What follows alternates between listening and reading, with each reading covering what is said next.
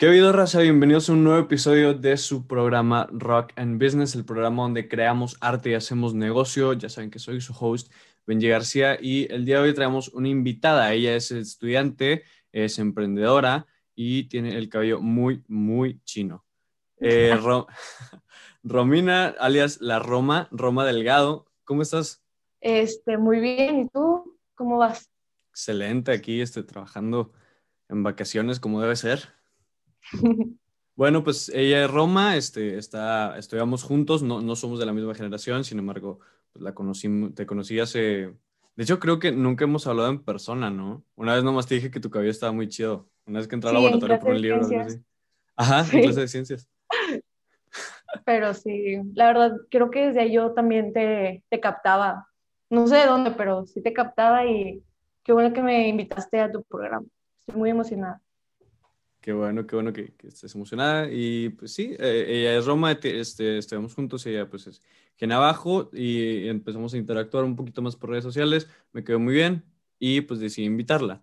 Primero pues para, para introducírselas, vamos a, a, ver quién, un poquito de quién es ella, ¿no? Primero, Roma, ¿quién es Roma? O sea, ¿cómo te describirías a ti misma como persona primero? Pues, bueno, primero me presento, mi nombre es Romina Delgado, tengo 17 años, este, hace, hace poquitas, unos días, acabo de cumplir 17 y pues este, me gusta todo esto del diseño digital. Actualmente trabajo administrando redes sociales, algunas cuentas de Instagram y por el motivo es que tengo una marca de ropa, la cual se llama Byron y pues soy una persona este, deportista, creativa y pues ¿qué más podría decir? ¿Qué es lo que más te gusta hacer? O sea, en tu tiempo libre, tus hobbies, ¿qué es lo que disfrutas? Pues, no sé, yo creo que disfruto ver series, películas, como todos. Este, también tengo una cabaña en la montaña. Me encanta la naturaleza y vamos todos los fines de semana. Este, me encanta hacer deporte. Actualmente soy portera, juego fútbol y me gusta hacer ejercicio en casa, más que nada porque todo esto de la pandemia no se puede salir, ¿verdad? Entonces, pues ya me adapté aquí, este, tengo mi tapete y todo. Y pues ya, básicamente es eso. Y me gusta viajar, me encanta viajar. He tenido la oportunidad de viajar a Europa y demás, entonces creo que, pues básicamente es eso, o sea, me gusta el arte, me gustan los deportes y ¿Cuál ha sido tu viaje favorito? Pues yo creo que fue cuando fui a Barcelona. Me encantó, o sea, literalmente me enamoré. Estoy súper segura de que me gustaría tener como un intercambio allá. O sea, definitivamente voy a volver. Sí, está, está muy padre, es como que muy... La arquitectura de Barcelona está hermosa, es, a mí lo que más me gusta es de ahí. Y sí, está muy chida, eh, qué bueno que, que, disfrutes de viajar, la neta creo que es, es un hobby que pues lamentablemente este año pasado no se pudo concretar en muchas ocasiones, pero pues espero que el turismo repunte muy cañón después de, de esto, ya que ya queremos que acabe. Pues ya lo escucharon. Eh, Roma, tú tienes un proyecto, una marca de ropa. Ya dijimos, el nombre de su marca es By Roma. Que, pues cuéntanos un poco de tu empresa, de qué se trata, qué es lo que hacen. Bueno, este, principalmente By Roma es una marca de ropa con diseños originales. Estos están inspirados en el mundo, la fusión de las nuevas generaciones. Este, todas las fotos que utilizamos son 100% originales y tenemos una colaboración con un fotógrafo profesional y se llama Leonardo Delgado. Pero me estarás preguntando qué significa esto inspirado en el mundo y las nuevas generaciones, qué es todo esto.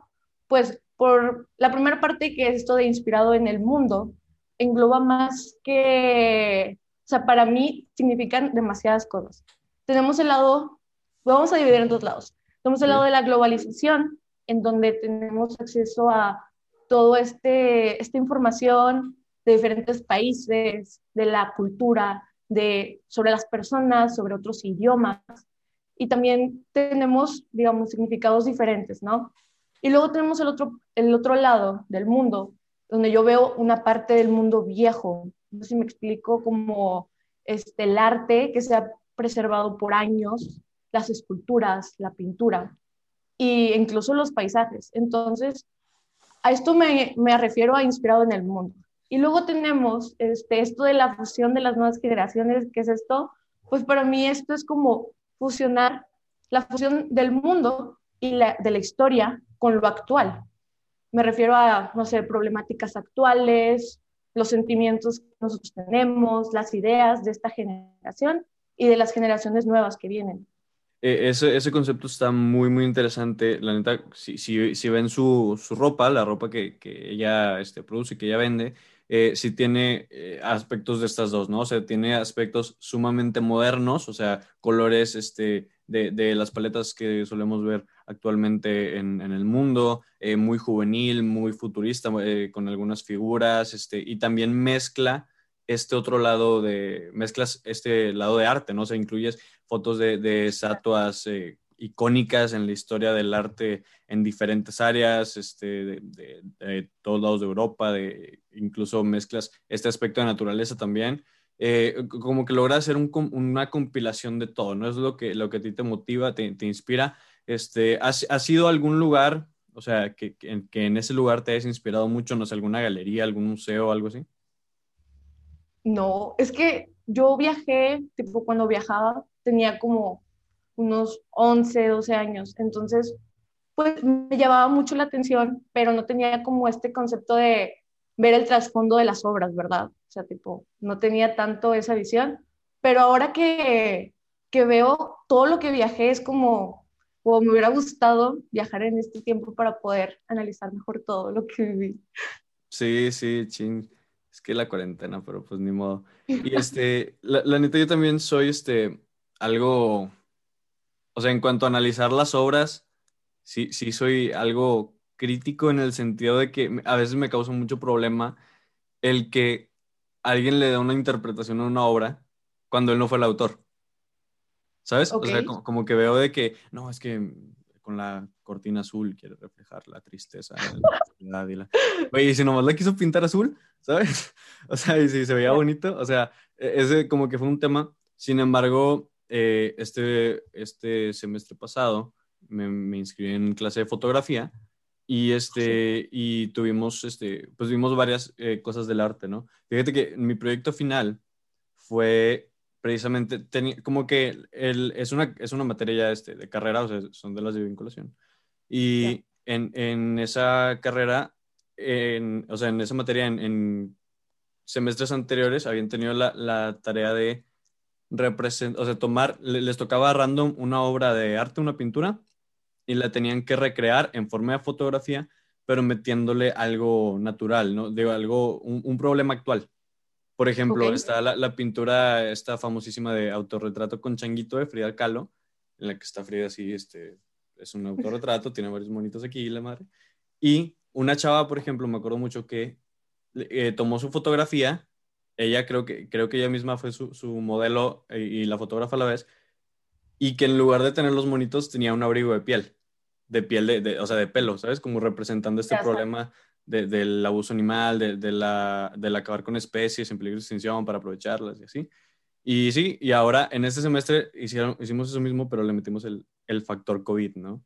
O sea, cómo representar eso con, eh, con algo del COVID. O sea, con un problema, pero dentro de la, del, de la pandemia, ¿sabes? O sea, el miedo que okay. se tiene al virus o este, el, el, cuidado que tenemos que tener con las superficies, que fue lo que hice yo, o varios tomaron el, el, estrés con las noticias a cada rato, o sea, muy, muchas cosas. Está muy interesante y creo que una vez que nos metemos más en el arte y la vemos desde, yo creo que desde más de una perspectiva, como que la podemos entender mejor y la podemos plasmar en cosas nuestras, que es lo que tú has hecho. Sí, efectivamente. Y pues sí, eh, pues eres una emprendedora, tal cual. Yo creo que, que estás en, en, proceso de convertirte en, eh, pues en una empresaria, no sé hasta dónde lo quieres escalar, pero pues ya en eso, en eso vas, has estado trabajando tu marca, has estado trabajando tus productos y demás. ¿Qué es lo que te motivó a emprender, Roma? Pues, antes que nada, te voy a poner en contexto. Este, creo que como mencionabas en un podcast, creo que era el de la creatividad o algo así, para aquellos que quieran darse la vuelta por ahí, está muy bueno. Gracias, Mencionabas gracias. algo muy interesante que me hizo muchísimo sentido que era lo de que desde niño, vamos, o sea, desde niños vamos adoptando como características o vamos dándonos cuenta de ciertas cosas en los que somos buenos. Y mencionabas que eran como pilares de tu vida y que era como darle sentido y que te acompañaban a lo largo de toda tu, todo tu crecimiento, ¿no? Entonces yo te cuento que yo vengo de una familia de publicistas, entonces por parte de mi papá, y mi papá es fotógrafo, es publicista, y tiene, o sea, tiene una agencia de publicidad, y por parte de mi mamá estudió arquitectura y dio, trabajó años de maestra en el Museo Marco. Entonces, esta influencia por parte de ellos fue como que fui adoptando un conocimiento súper grande acerca sobre el diseño digital, el arte, edición de videos, diseñaba presentaciones y pues desde muy temprana edad manejaba Photoshop y así. Entonces, este, siempre como que he utilizado estas herramientas que mis papás me brindaron para mi vida tal cual. Entonces, este, también desde muy pequeña me llamaba muchísimo la moda. Este, hacía bocetos de, vestidos, este, dibujaba texturas y un montón de otras cosas. O sea, yo estaba súper segura de que iba a estudiar diseño de modas, lo cual ahorita ya cambia de opinión, la verdad. Pero pues yo recuerdo que en la primaria de que haber vendido un chorro de cosas hechas por mí, o sea, de que los maestros se la pasaban regañándome, de que, Roma, ya, no vendas nada y así. Y pues me acuerdo haber hasta cortado mi ropa para hacer pulseras este, fabricadas con botellas de plástico y así unos bien locas y que pues, vendía bisutería y así un montón de cosas, ¿no? Entonces desde muy niña podríamos decir que era como emprendedora, ¿no? Pero este, conforme fui creciendo, pues mis capacidades fueron las que me ayudaron a, a crear mis proyectos, o sea, más que nada en la escuela. Y este, desde siempre me emocionaba bastante como encargarme del diseño de cualquier cosa, o sea, pero digital, porque la verdad no se me da mucho dibujar y todo eso. No, lo que sea digital está bien. Entonces, este, pues siempre me gustaba como estar a cargo del proyecto o ayudar, no sé, un amigo y lo que sea. Entonces, te voy a contar más o menos cómo empezó Guay Roma, porque este, ya cuando estaba en la prepa, lo que pasa en segundo semestre, pues me presentaron ahí como la idea, bueno, me presentaron un viaje, se presentó un viaje a hacer en Oaxaca, el cual era de emprendimiento social. Y, y a mí me Explicamos qué, qué es emprendimiento social. Pues emprendimiento social es como, estaba este lado de ayudar a las personas, conocer su cultura y al mismo tiempo poder, de las ganancias de digamos, de eso, poder emprender, ¿no? Como ayudar a las comunidades. Era una onda así, o sea, yo, yo quería aprender, yo quería saber qué era. Entonces, este, ya cuando yo quería ir al, al, lo del emprendimiento social, pues este, le comenté a mis papás de que no, pues quiero asistir al viaje y me dijeron que sí, como claro. Y yo noté que en la prepa brindaban como un espacio en donde podías como vender cosas de sí para recaudar dinero. Y yo dije, ah, pues igual vendo algo y recaudo dinero para costear una parte de mi viaje. Entonces ya, este, pues que se me, uno que se me vino a la mente, no sé por qué, fue vender galletas. Y dije, vender galletas. O sea, la verdad, no tenía ni tiempo porque pues actualmente hago mucho ejercicio y no se me da el tiempo. Y aparte, pues en ese tiempo, la verdad, no se me daba muy bien la cocina. Entonces, pues ya, digamos que descartar esa idea. Entonces dije, no, pues compro unas galletas del Costco, ¿no? Las compro y las vendo. digo, pero, o sea, ¿cuál va, ¿cuál va a ser la diferencia entre tus galletas del Costco y las galletas del Costco de alguien más? Ajá, que, que, hay, que decir que es algo muy común, o sea, en la prepa muchos venden galletas de Costco, o sea, no tienen ningún diferenciador, simplemente pues todos son iguales. Exacto, entonces pues dije, galletas del Costco pues no. Entonces, este, pues yo dije, bueno, ¿qué vamos a hacer? Siempre cuando tengo dudas sobre proyectos y lo que sea, voy con mi papá y le digo, oye papá, ¿y qué se te ocurre? ¿Qué podemos hacer? Podemos. O sea, ahí mi dependencia de Podemos, ¿no? Entonces me dice, oye Roma, pues, este, pues tengo un montón de fotos ahí de viajes que he hecho. Te cuento que, pues aparte que mi papá trabaja en la fotografía, su hobby es este, tomar fotos. Entonces tiene un montón de fotos de Italia, Francia, España, de Londres, de Nueva York. Y este, me dijo, no, pues puedes vender impresiones, estampillas, lo que sea, y ahí te pones en el stand. Y entonces a mí se me ocurrió, este, ¿y qué tal si mandamos a hacer sudaderas o camisas con tus fotos? Y dice, ah, va, porque yo anteriormente también este, tenía experiencia como imprimiendo sudaderas o diseñando cosas para mis mejores amigos. Entonces, pues dije, pues va, ¿no? Pero entonces, cuando vi la foto, ya la tenía ahí este, en el papel blanco, ¿no? La foto. Pues se me ocurría moverle tal cosa o agregarle otro color, otro contraste, y empecé a hacer este, diferentes este, diseños, ¿no? Entonces, ya con esta idea que yo tenía de este, modificar fotos y darles más un sentido trascendental de lo que a mí, para mí significaba esa foto, este, saqué By Roma en Insta y justo la semana que saqué By Roma comenzó la pandemia. O sea, yo todo mi plan, mi viaje, este, mi proyecto, todo, ya no.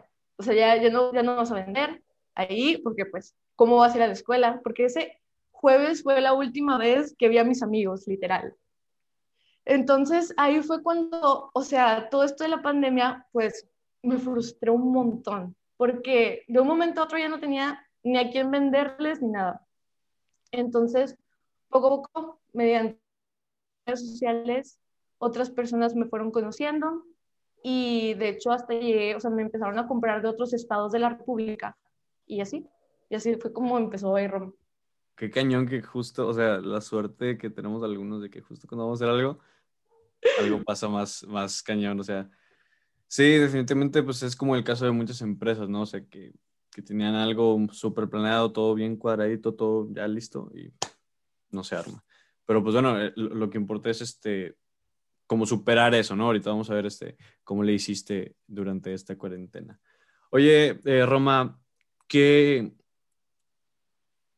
pues cuando empieza un proyecto es muy importante saber a quién va, ¿no? O sea, tener alguien a quien dirigirte, un público específico al que vas a ir. ¿Quién es tu público meta? ¿Para quién van tus productos? Pues o sea, no tengo un público meta súper definido que digamos, no, ahí yo quiero vender todo, ¿verdad? Sí, claro, o sea, no te puedes cerrar nada más eso, o sea, si alguien fuera ahí te quiere comprar, pues que te compre. Pero sí veo que me siguen en mi cuenta muchas personas que les gusta la fotografía, que les gusta la moda, y cabe mencionar que mi mayor mercado ahorita actualmente son las mujeres. No sé por qué, pero un mayor porcentaje de mujeres compran mi marca. Y por eso este, yo intento que mis diseños sean unisex. O sea, la verdad, yo tengo, yo estoy de acuerdo de que la ropa no tiene género. Entonces, claro. o sea, si te identificas con ella, pues es lo único que importa y, y adelante. O sea, la verdad. Sí, este, he visto que, que es eh, que muchos este, jóvenes lo usan, igual como dices, sí he visto más mujeres que, pues igual, o sea, cualquier persona lo puede comprar. La neta están muy padres también como este, hay, hay, hombres que sí como que se tienen este complejo de no querer usar flores o de no querer usar así diseños muy afeminados o algo así, pero pues, güey, es, ropa, o sea, ¿sabes? Y este, sí, estoy muy de acuerdo con eso, este, qué bueno que, que ya vayas como que viendo quién tiene más tendencia a, a, a comprar tu producto y más porque sabiendo eso, sabes cómo hacer tus estrategias después. O sea, vas construyendo mejores estrategias conforme ves cómo va reaccionando el mercado, ¿no? Sí. Oye, ¿quiénes te inspiran en este campo? Yo, ya, ya vimos el que te inspira, pues el arte, la naturaleza, todo eso, pero ¿quién, te inspira? ¿Alguna marca que, que, te guste mucho? ¿Algún diseñador o, o, algún artista, algo así?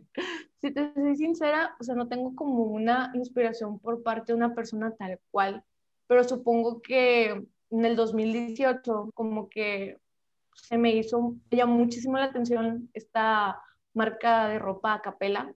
Fue como tipo un modelo a seguir en, en algún momento que, o sea, esto es como un sueño que siempre tuve como tener una marca de ropa, o sea, esto no lo planeé, no sé, una semana antes, simplemente ya tenía esta espinita y dije, pues, pues se está presentando una oportunidad, lo voy a realizar. Y pues ahí fue cuando más o menos me empecé a dirigir entre el diseño de camisetas, de sudaderas, pero en realidad me inspira cualquier cosa, una idea, un sentimiento, algo que sucedió, las noticias y principalmente el Internet. Y pues podríamos decir que también la música, no sé si te pase a ti. Sí, sí, sí. O sea, como que cuando escuchas una, una canción, una banda o, algo así, como que trae una esencia. O sea, una esencia que, que, que pues, el trabajo de, de, diseñadores como tú, de, de gente que hace eh, lo que tú haces, pues es tratar de pasar esas esencias a algo físico, algo que se pueda vestir y que transmita esa misma esencia. Y sí, o sea, eso que de, de tomar eh, los, los eh, como ejemplos a seguir. Te voy a compartir algo. La neta, digo, yo también he tenido como que esta, esta idea por mucho tiempo de hacer una marca de ropa. La neta, he tratado de llevar un estilo cada vez más minimalista como para optimizar más mis, mis cosas y mis tiempos, pero en la ropa me cuesta mucho porque me gusta mucho la ropa. O sea, soy muy fan. Y, este, y entonces Sí, sí, siempre he querido hacer también una marca de ropa. Tipo, actualmente no estoy en planes porque pues, estoy haciendo proyectos como este y pues como que voy por orden, ¿no? Y, este, y algo que, que me daba, cuando conocí tu proyecto, al principio, eh, te voy a ser honesto, que me daba mucho coraje. O sea, me daba mucho coraje porque decía, ¿cómo es que una chava que es menor que yo, ya está haciendo algo bien chingón. O sea, yo estoy aquí mayor y ya se, supone que más avanzado y aquí valiendo queso, ¿no? Y, este, y, veía eso, la, verdad sí sentía como una envidia, porque pues era algo muy eh, parecido o muy rumbo a donde iba la idea que, que, yo tenía o que, estaba formando conforme la marca. Y qué chido, digo, estaba muy chido el que lo hayas hecho desde tan joven, pero a mí me, me causó un problema. Pero le dije, ok, llegué a tal punto en que decidí, pues en lugar de, de, estar ahí, este, nomás quejándome yo y mi soledad, eh, pues dije, ¿qué le puedo aprender? ¿Sabes? O sea, he, estado viendo lo que he estado haciendo, te he estado siguiendo y sí, este, ver qué movimientos haces y todo. Y, y la neta veo que, que, lo vas haciendo bien. Este, me gusta cómo vas eh, formando tu, tu, tu, concepto, cómo vas formando la idea. Y sí, creo que e, ese es un buen tip para todos, que, que si alguien más lo está haciendo, es que aparte cuando ves que alguien, lo, lo, platicaba en un programa que, que grabé con unos compas de, de, una banda de rock, de Azur, que, que cuando alguien de tu círculo logra algo que tú también quieres, se siente también mucho más real. O se siente de que si este güey pudo, que, que literal estudio junto a él, yo también puedo.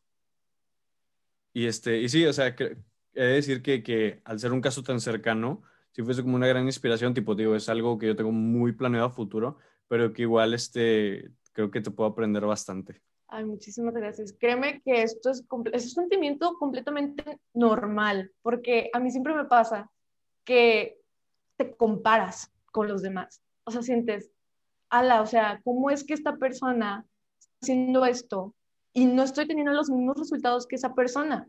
Y yo también soy capaz. Entonces, es un sentimiento súper normal y es, o sea, a mí me ha pasado con amigos que tienen también negocios de que, ¿cómo es que sube historias con tantas este, ventas y tiene un chorro de seguidores en Instagram y tiene tantas cosas y esto no lo estoy logrando yo y, y te sientes mal, no sé, o sea, siento que es normal, y, pero como tú dices, es válido aprender, o sea, es mejor como unírteles y saber qué onda, cómo está y en algún momento o sea, ya sabemos que podremos hacer, yo podré apoyarte en tu proyecto.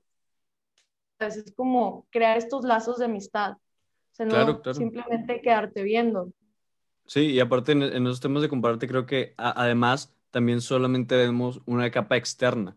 O sea, yo, yo cuando veía todo, porque eh, hay, que decirlo, en, la universidad hay mucha gente que emprende proyectos desde muy jóvenes. O sea, ya sea que en el futuro, si trasciendan o no, empiezan desde muy jóvenes. Y pues tú esa edad, eh, en la adolescencia, es una edad en la que te comparas demasiado. Y, y yo, yo, me sentía como que me estaba quedando rezagado, ¿sabes? O sea, como que estos güeyes ya, ya manejan tanto dinero, ya manejan tal carro, ya tienen tal proyecto, tal, tal, tal. Y, y, y, además muchas veces no era así. O sea, ya una vez que te enteras de que realmente cómo es, es de que no, pues, es el papá el que se encarga, o sea, él nomás lo pusieron ahí O sea, es, de que de la empresa del papá que lleva años dándole. O sea, y, y sí, eso creo que hay que meternos como que a entender realmente lo que está haciendo la otra persona y hacerlas tus amigos, en lugar de tus enemigos, porque imagínate que yo me hubiera quedado con el coraje de que, ay, está mejor que yo. O sea, no estuvieras aquí, no, pero no, o sea, decidí como que cambiar ese chip y aquí estás. Claro. No, sí, es que en serio me identifico mucho con lo que dices porque siempre me pasa. O sea, siempre que veo que a alguien, o sea, le va súper bien o que tiene un proyecto súper chingón y se ve con madre y así, entonces es como, ¿y por qué no me está saliendo igual? ¿Qué estoy haciendo mal yo? Pero yo siento que cada quien tiene su, o sea, es un proceso. Y cada quien, este, debido a sus capacidades y sus oportunidades, este, pues va emprendiendo. O sea, y esto no, no significa que esté aquí y ya esté en lo máximo de mi esplendor con mi marca. Claro que no. O sea, yo voy a seguir aprendiendo y sigo cometiendo errores. Entonces, espero aprender. Pero sí, o sea, pues es un proceso muy largo. O sea, no creo tener éxito así rotundo en ahorita, o sea, claro que no. claro, va a ser, pues sí, los primeros pasos, todos, este, un emprendimiento creo que nunca se acaba de formar, siempre va evolucionando y es la idea, o sea, cuando dejas de evolucionar, te estancas y ahí se murió el proyecto. Oye, Roma, eh, tus productos, ¿cómo los fabricas? Este, ¿Tienes este, una, una maquila en tu casa o los mandas a hacer a otro lado? ¿Cómo es el proceso de fabricación? Yo actualmente tengo, no sé que no tiene que ver aquí, pero tengo un proveedor en Querétaro, porque pues ellos se encargan del envío y demás, entonces la verdad me encontré un proveedor aquí en Monterrey, porque no encontré la calidad de la impresión que yo quería. Y pues es muy fácil a veces visualizar un producto, o sea, visualizar que no, va a ver, se va a ver así. Pero luego cuando empiezas a hacer este, el test, no se ve para nada como te lo imaginas. Entonces, pues yo, yo buscaba una impresión tal y la encontré y la verdad es que no quería comprar este, camisas así a lo menso, de que comprar camisas, imprimirlas y ver a quién se le vende, ¿no? Entonces, tampoco quería tener inventario y encontré que pues, mi, mi, proveedor me imprime por pieza. Entonces, si le pido una pieza, me la imprime y la manda. O sea, ellos se encargan del envío. Entonces, estoy muy feliz de haber encontrado este proveedor y pues nuestras camisetas están hechas 100% de algodón e impresión digital, por debido a todo esto de la calidad. Eso es como lo óptimo para mí. Y, es creo que otra ventaja de, de, lo que decías de la globalización, ¿no? O sea, ahora, y de la digitalización, que ahora no, no necesitas ir hasta allá para ver, para ver los tratados, los, los, contratos que se tienen que hacer. O sea, ahora con un DM ya puedes hacer cosas enormes. Ya puedes contactar con gente de todos lados que lo has logrado aterrizar algo físico, que, que es, es, algo que yo, que yo valoro mucho, el, pasar de un plano digital a un plano real. Eh, y, y el, el, que se puedan hacer estos contactos por estas vías y sin, sin, tener que estar físicamente en los lugares, pero que pueda haber un, un resultado que sí resulte en algo físico está, está increíble. Sí, Oye, más ahora que, perdón. No, dale, dale, dale. Pero más que ahora que con todo esto de la pandemia que no se puede salir. O sea, yo al principio sí batallé un montón con todo esto de don, cómo voy a encontrar mis proveedores, o sea, no puedo salir.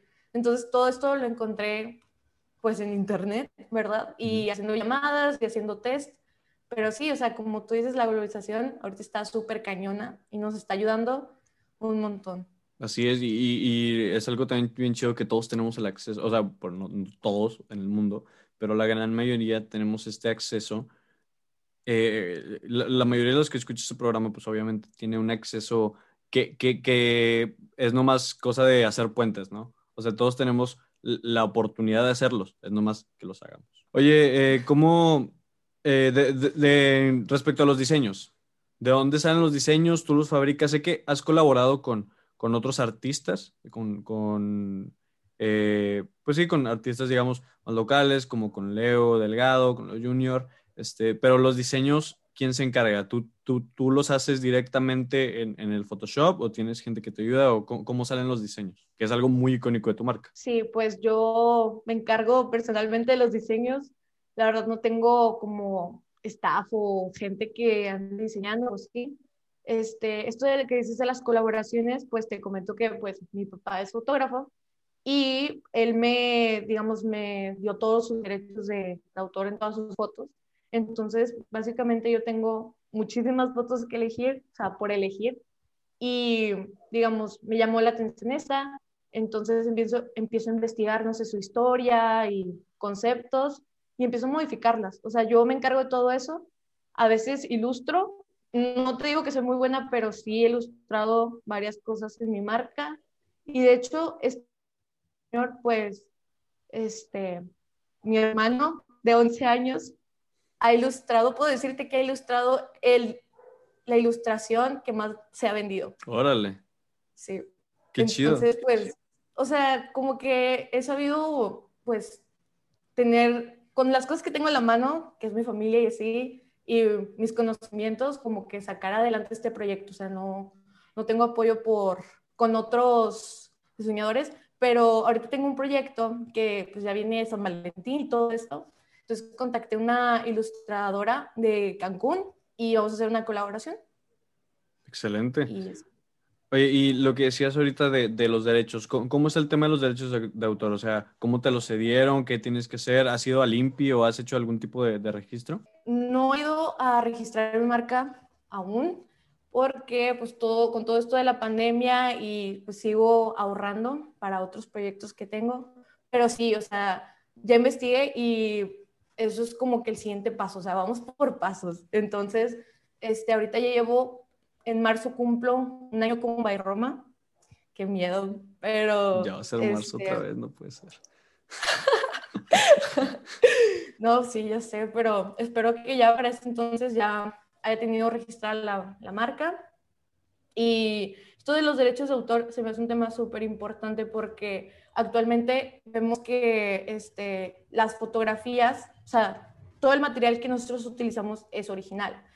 Pero a mí se me hace muy importante recalcar eso, porque es, muy fácil, no sé, buscar una foto, por ejemplo, del David. La buscas, pues te una resolución, la pones en Photoshop, le mueves al, al contraste lo que tú quieras, le pones una frase y la imprimes.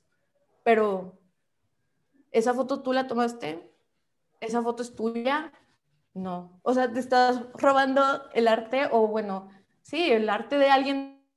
Se me hace muy importante este, mencionar que nuestras fotografías son tomadas por, digamos, por nosotros, ¿no? Y pues ya. Sí, este, es algo que muchos se pasan por alto, o sea, que lo quieren dejar como hasta el último. Y, y, sin embargo es algo muy, muy importante, porque si no cuidas es un aspecto por el que te pueden golpear y por el que muchas marcas ya más abusadas saben cómo pueden como que llegar y, ellos salir ganando.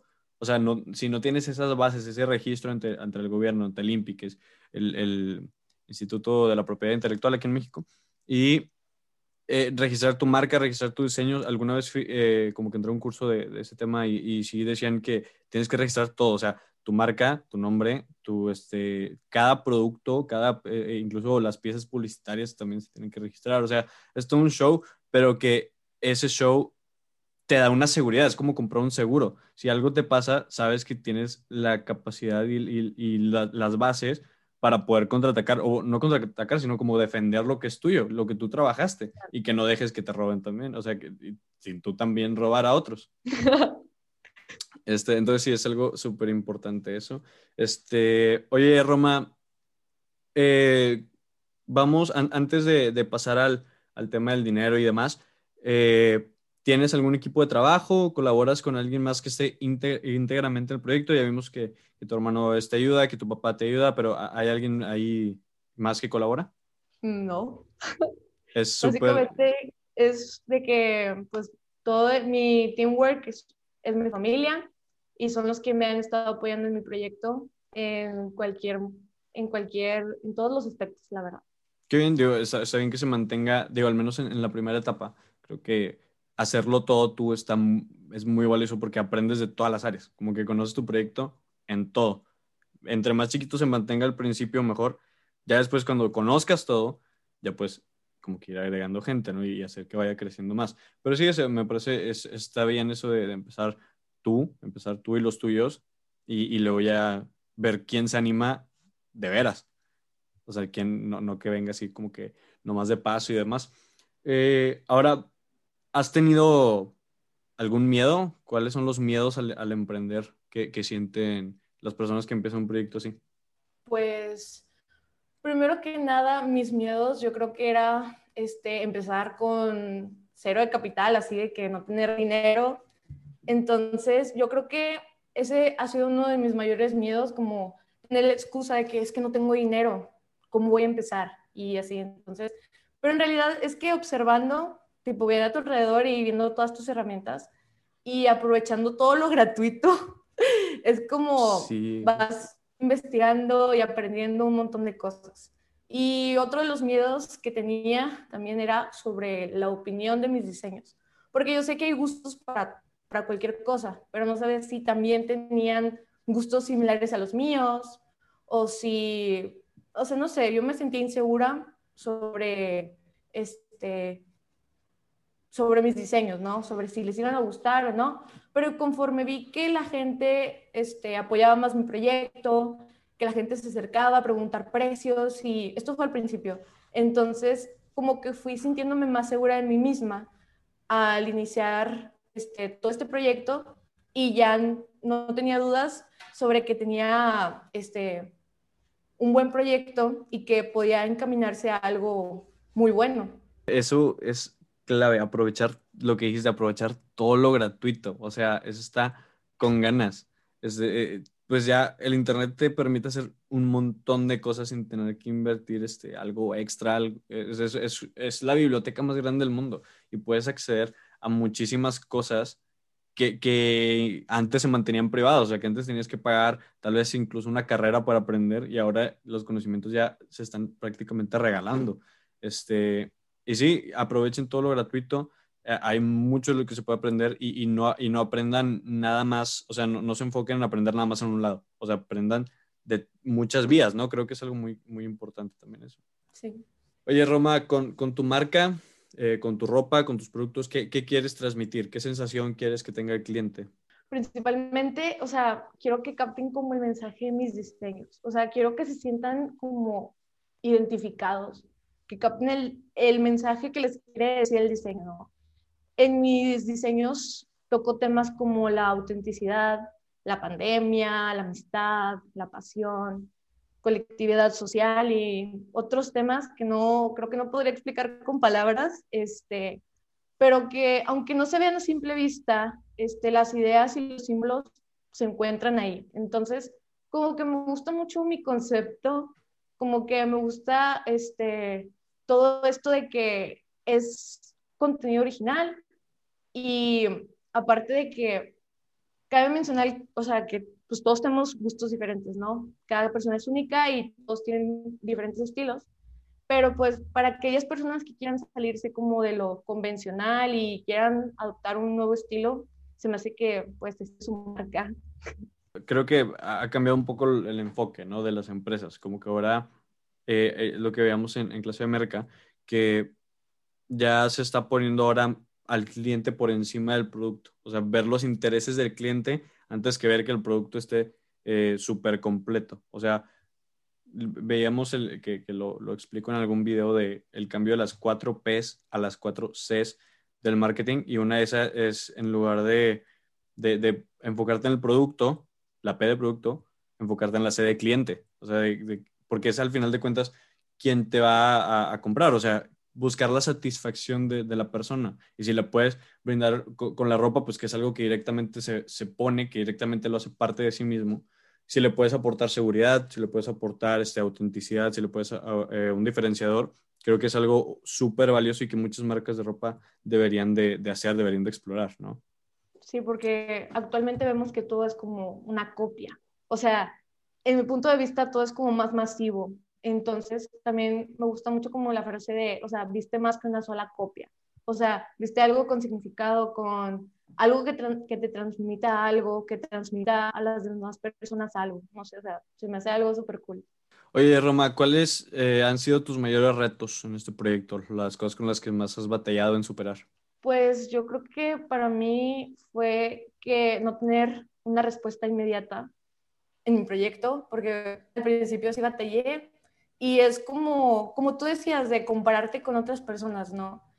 Y fíjate que yo hubo un momento, como el año pasado, ya como en junio, en donde me sentí muy estancada. O sea, porque yo creo que pues todos tenemos como estos problemas este, psicológicos ahorita con toda esta la pandemia, que estamos todos encerrados, que no sabemos qué hacer y así. Entonces yo, yo me sentía como muy estancada en, en, en, que no, sentía como que no avanzaba, ¿no? Entonces, este, como que me faltaba motivación, estaba frustrada, todo el momento estaba como estresada, pero me estresaba la idea de no poder tener como los resultados que, que, que quería, ¿no? Entonces, este, pues, algo que me gustaría recomendarles cuando se estancan es que primero que nada este, tienen que preguntarse por qué se están sintiendo así, o sea, por qué me siento así, qué estoy haciendo mal.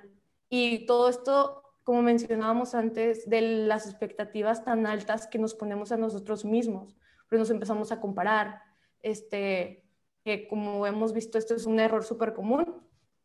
Este, todos vamos ritmos diferentes, y no es necesario estresarte porque hay que aprender eh, de nuestro proceso. O sea, también otra cosa que antes me fallaba mucho era la constancia este, en todo, porque no puedes dejar de hacer las cosas que te están dando resultados a lo mejor poco a poco, pero por este temor de que es que no estoy avanzando como quiero, lo dejo. ¿Sabes? Es como ese sentimiento de, pues es que no está funcionando, mejor lo dejo pero literalmente te está ayudando, a la larga te va a ayudar. Entonces se me hace muy importante mencionar eso. Hay que tener organización, este, calendarios, no sé, recordatorios, una agenda, porque pues ahí puedes como registrar lo que estás haciendo y lo que estás dejando de hacer. Y pues básicamente, o sea, los proyectos se van dando poco a poco y van creciendo si los alimentas. Entonces, pues hay que tener estas tres cosas, o sea, súper presentes, que es el tiempo, porque también otra de las cosas que dicen de que no, pues que no tengo tiempo, pues que no tienes organización, es, es lo que pasa, ¿no? Y pues esfuerzo, porque tienes que estar investigando, este, saliendo de tu zona de confort constantemente, porque, por ejemplo, esto que estoy haciendo, estoy totalmente fuera de mi zona de confort, o sea, totalmente, no tienes una idea. Entonces, o sea, me estoy ahí como obligando a salir. Y por último, este amor. Como tú decías que este programa es Rock and Business, que está el rock, que para ti es como tu pasión, ¿no? Como para mí podría ser la moda o podría ser este mi marca o el ejercicio, que yo soy portera y también es mi pasión. Y luego está el business, que es donde salen todo esto de los negocios y todos estos frutos que te dan tu pasión. Entonces me hace súper importante eso. Sí, claro. Eh, que, digo que, que padre que, que sí, como que se está logrando captar el, el mensaje que quiero dar.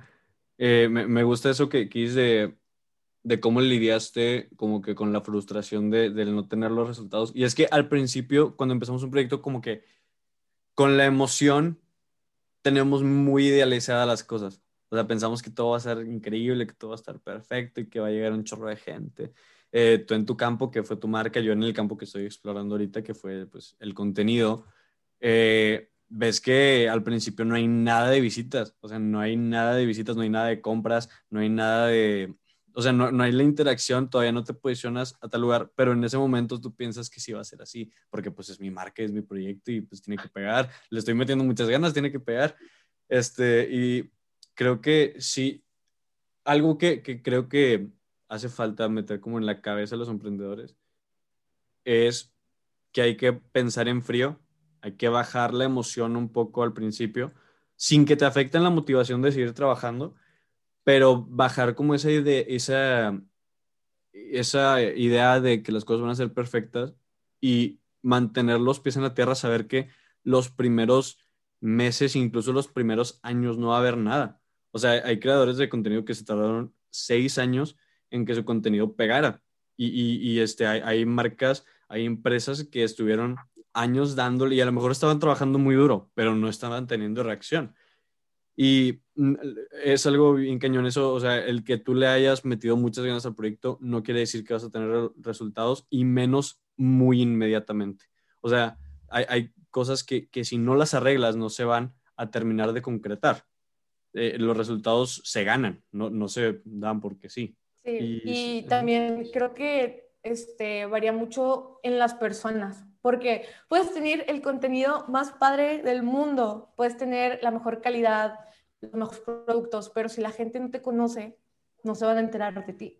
Entonces, se me hace ahora, o sea, ahora que con todo esto de la globalización y todo esto del Internet, que es ahora las plataformas donde nos conocen, nos llegan a conocer, se me hace a mí, o sea, en lo personal se me hace complicado. O sea, no sé para ti que, o sea, por ejemplo, que es que yo quiero tener tantos seguidores y, y ¿dónde están? ¿Dónde los encuentro? ¿Qué? Y si no tienes una inversión tan grande como para invertir en Facebook Ads o en Instagram o lo que sea, este, pues si le batallas al principio. Creo que hemos coincidido como en ese punto. Este, es un mar inmenso de, de personas en el que destacar o llamar la atención pues es complicado. Eh, tienes que dedicarle mucho tiempo el, crear este contenido para tu proyecto o el crear contenido este, para tu marca, que es lo que, lo que tú haces, o sea, que creas todas estas fotos originales, todos estos diseños que, que están con ganas y le, metes mucho tiempo de trabajo, o sea, la creación de, de este tipo de contenido para distribución es, toma mucho tiempo, o sea, muchos dicen que, ay, no, es que es difícil, o sea, no es difícil como manejar una empresa eh, transnacional, pero sí le tienes que dedicar mucho tiempo y, mucha atención y, mucho, pues como que mucha ser, eh, ser muy certero en lo que haces. Pero eso igual no, no va con, o sea, si no conectas con la gente, no va a funcionar. Lo que tú dices de que puedes tener los productos más chidos, más calidad, el diseño más padre, pero si a la gente no le llegas de una forma que le llame la atención, no le va a interesar y nunca va a pegar, no, no va a despegar el proyecto como tú algún momento esperabas que funcionara. Oye, Roma, pues este proyecto ya este, ha sido parte de, tu vida, le, has dedicado tiempo. ¿Qué es lo que más disfrutas del trabajo? Pues yo creo que el proceso creativo me encanta, como todo esto de investigar este, qué significa este, tal elemento o qué le puedo meter para que contraste o que combine con tal color. Eso me encanta, pero creo que se siente una satisfacción gigante cuando ves el, digamos, el producto ya en físico. O sea, no sé si te ha pasado de que, pues tienes tu proyecto y todo, pero cuando ya ves que da frutos y está ahí, lo puedes tocar, es como que sientes esta satisfacción de que todo lo que trabajé rindió frutos, ¿sabes? Eso, es lo que más disfruto de ahorita mi proceso de, este, de, como marca de ropa, cuando veo la ropa puesta. O sea, me siento en las nubes, porque es como, o sea, como de mi pantalla salió algo físico que, la, o sea, que una persona se ve bien con, con esa prenda, con ese, por ejemplo, ahorita nada más tengo camisetas, tengo sudaderas, este, tengo bucket hats. Entonces es como que, este, pues me gusta mucho cómo se ve como mi ropa en otras personas y eso es lo que más me, me emociona. Sí, totalmente cuando ves ya el, el, el, producto ya salir, ya, ya que se está empleando como, como su propósito, es otro rollo totalmente. Oye, Roma, si hubieras fundado una empresa, tú, de las que ya existen, o sea, no por cuánto facturen, no porque sea millonario y porque esté en tantos países, sino por lo que hace, porque te gusta, te encanta lo que hace, ¿cuál sería? ¿Tienes alguna? Una empresa. O sea, a ver, dime un ejemplo. ¿Tú cuál fundarías? Por ejemplo, yo en mi caso, tipo, obviamente hay muchas que me gustaría, pero hay una que me encantó. Digo, los que escuchan eh, el, género de rap, de hip hop gringo, que digo, no es mi género favorito, pero lo escucho constantemente, es eh, una empresa llamada Lyrical Lemonade, que es este, una empresa que empezó siendo un blog de la escena del rap en, en Chicago, underground, y ahora es un este, super imperio de, de creación de, de, videos musicales, de promoción de artistas, y que empezó con artistas super underground y ahora es este, ahora trabaja con, con los grandes del rap gringo, como con Kanye West, con Wiz Khalifa, con los grandes, y, y lo fundó un vato a sus 19, 20 años. O esa es una empresa que a mí me encantaría. Lyrical Lemonade, si la pueden checar, está muy buena. Pues ah, te va a quedar mal ahí porque, o sea, no, no tengo como una empresa así como modelo. O sea, siento que aún me falta como adentrarme más en el, digamos, negocios, marketing, todo eso. Entonces, no, no quisiera decirte como algo así muy X como, ay, Instagram o Facebook, o, o sea, no, o sea, igual y luego te la debo. Oye, Roma, eh, vamos a hablar de innovación. ¿Cómo piensas innovar? ¿Piensas, este, tienes pensado hacer algo diferente? algo muy chido que has hecho con tu ropa es el tema de aquella prenda que sacaste con, con lo de 3D, que te debo decir que es algo que no había visto yo nunca. No sé, este, como que contigo fue la primera vez que descubrí que, que eso existía. Entonces, este, bueno, primero platícanos cómo fue ese, cómo, cómo le hiciste y segundo, cómo piensas innovar. Fíjate que estaba muy aburrida con esto de que me estanqué un ratito. Dije, ¿qué hago? O sea, que necesito hacer algo porque, o sea, mi ropa necesita tener algo diferente, ¿no? Y entonces yo vi, empecé a ver videos. O sea, primero que nada, este, para ponerlos en contexto, digamos que mis filtros de la ropa, porque son filtros para ropa, son como filtros que usas en la cara así de Instagram. O sea, literalmente abres este, el icono del filtro y lo utilizas en tu playera y salta el diseño 3D. Entonces, principalmente yo estaba viendo de que no, pues estos filtros, ¿cómo es que te reconocen la cara? me interesó mucho eso de que te mueves y te está viendo y aparece y se mueve. Entonces dije, oye, qué padre, ¿no? O sea, está haciendo un reconocimiento facial, ¿no? Entonces dije, pues, ¿cómo, cómo hago para que esto salga en mis camisas? Y entonces empecé a investigar, o sea, fueron, no me tardé mucho, literal, yo creo que me tardé tres días, cuatro días en hacer test y todo. O sea, yo cuando, digamos, me centro mucho, tengo, soy una persona muy necia. Entonces, cuando algo se me mete en la cabeza es como, no, lo tengo que hacer ya, ahora, porque si no, lo hago ahorita, algo va a pasar. Entonces, luego, luego que se me ocurrió, este, pues empecé a investigar, oye, y estos son como QR, o sea, porque es muy fácil, ¿no? Este, este, por ejemplo, si yo pongo mi filtro público, otras personas lo van a poder descargar en sus camisas. Entonces yo necesitaba que reconociera mi camisa en específico para que saltara. Me explico para que no fuese como que, ay, pues yo tengo tu filtro y puedo utilizar tu filtro con otras camisas. Pues no, necesitas mi camisa para poder este, que te salte mi filtro, ¿no? Entonces se me ocurrió, pues estoy investigando un montón y ya hice primeros test y entonces vi que uno de mis diseños este, decía, este, para ponerlos a los que no nos están viendo, es un diseño en el que es una mujer es una pintura de una mujer que, digamos, tiene un letrero de censor, que es tipo censurada, ¿no? Este, pero abajo, o sea, la pintura original no tiene este, pues nada, está descubierta literal, o sea, tal cual. Entonces yo dije, oye, pero ¿cómo que, o sea, si yo pongo esta pintura tal cual, que está descubierta, y yo ando caminando por la calle se me van a quedar viendo, ¿no? Como que, ay, es que trae una muchacha descubierta, ¿no? o sea, no sé. Ese fue mi primer pensamiento, ¿no? Entonces yo cuando le hice, le puse sensor y ya, la mandé, la imprimí. Pero luego me quedé pensando, oye, ¿qué pasa con, qué tiene malo que muestre? ¿Sabes? Porque es su cuerpo, ¿no? Entonces se me ocurrió de que no, pues con este filtro podemos hacer que, pues, a simple vista tú ves que tiene el sensor, ¿no? Con el filtro lo que hace es que lee la imagen como si fuese un código QR y brinca, la, brinca el diseño original en el cual no tiene nada, o sea, digamos, ya no está descubierta, tiene unas flores aquí este, resaltadas y dice este, una frase como, I'm not going to censor myself for you, o sea, no me voy a censurar por ti, ¿estás de acuerdo? Entonces, se me hizo un proyecto, o sea, como un diseño súper padre, creo que es este, también uno de, los diseños que más se ha vendido, este, y no sé, o sea, todo eso por tener como inquietud de que, de que, seguía, ¿no? Y también lo hice con otros diseños, pero con ese fue como que el que dio todo perfecto.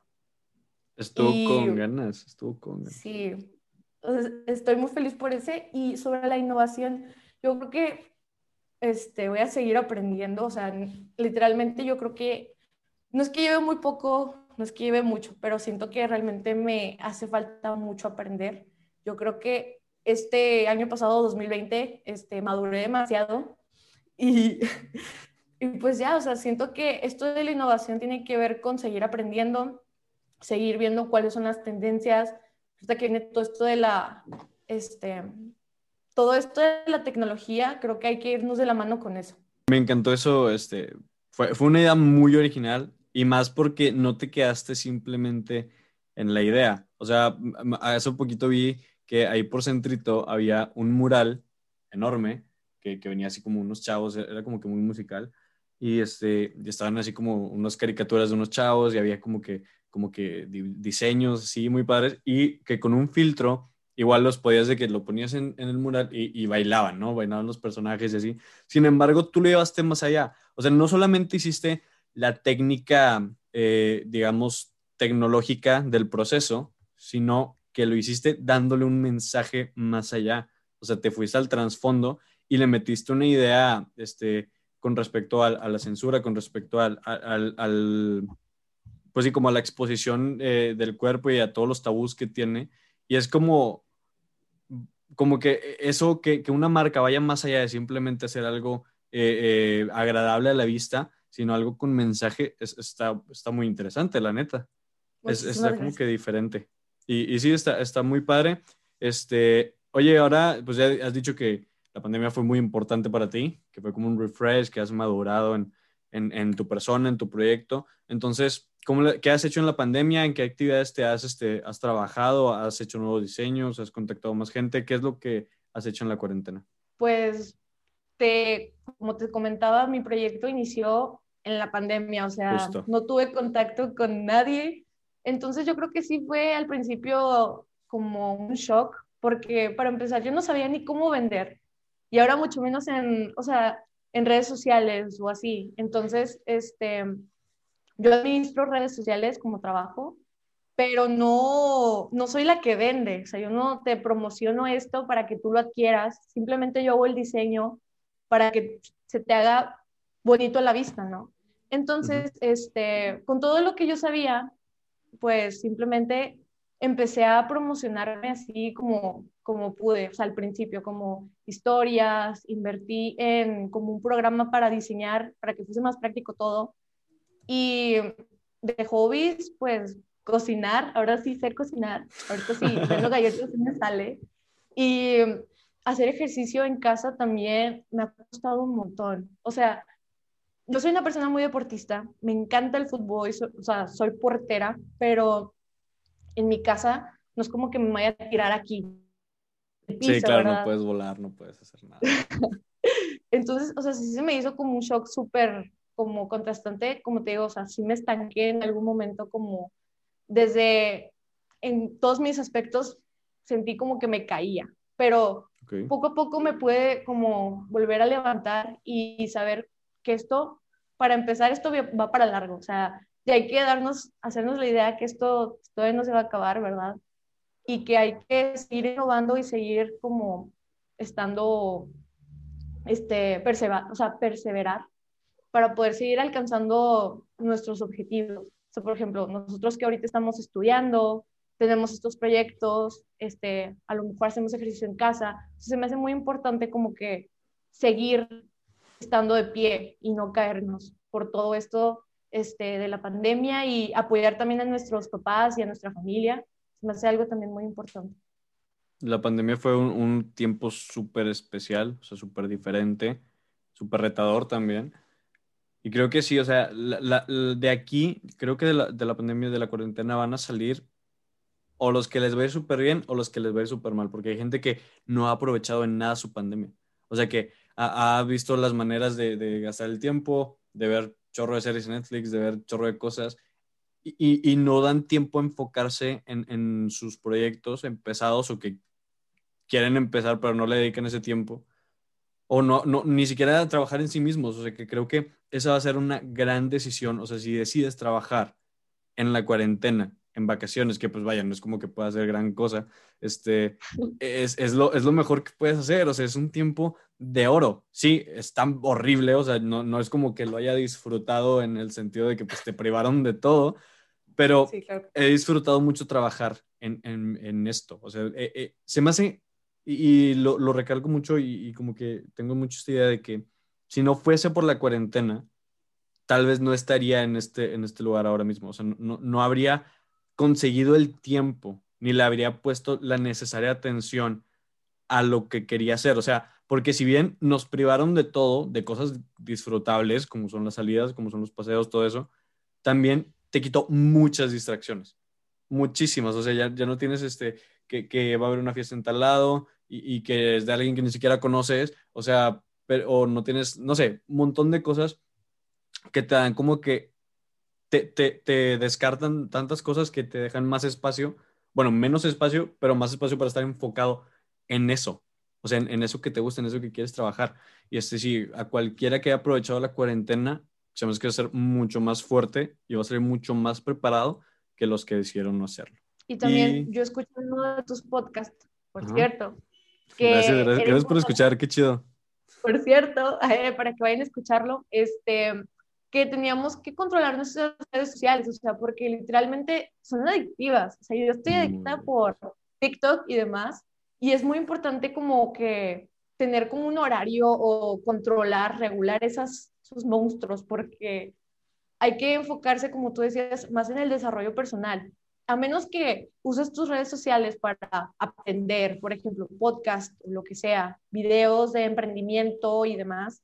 O sea, se me hace que inviertes muy bien tu tiempo, pero si nada más te enfocas en ver videos o en ver películas así sin sentido o lo que sea, pues sí hay que este, como que irnos por otro lado, ¿no? Como para seguir aprendiendo, porque, o sea, ahora que tenemos tanto tiempo, o sea, yo antes que estaba, yo creo que todos teníamos una vida súper acelerada, ¿no? De que, no, pues levántate temprano, vamos a ir a la escuela y te dejaban, te dejaban tantas horas, ve a entrenar, te recogían, en la noche haces tarea, comes y te duermes y luego tienes una fiesta y luego eso.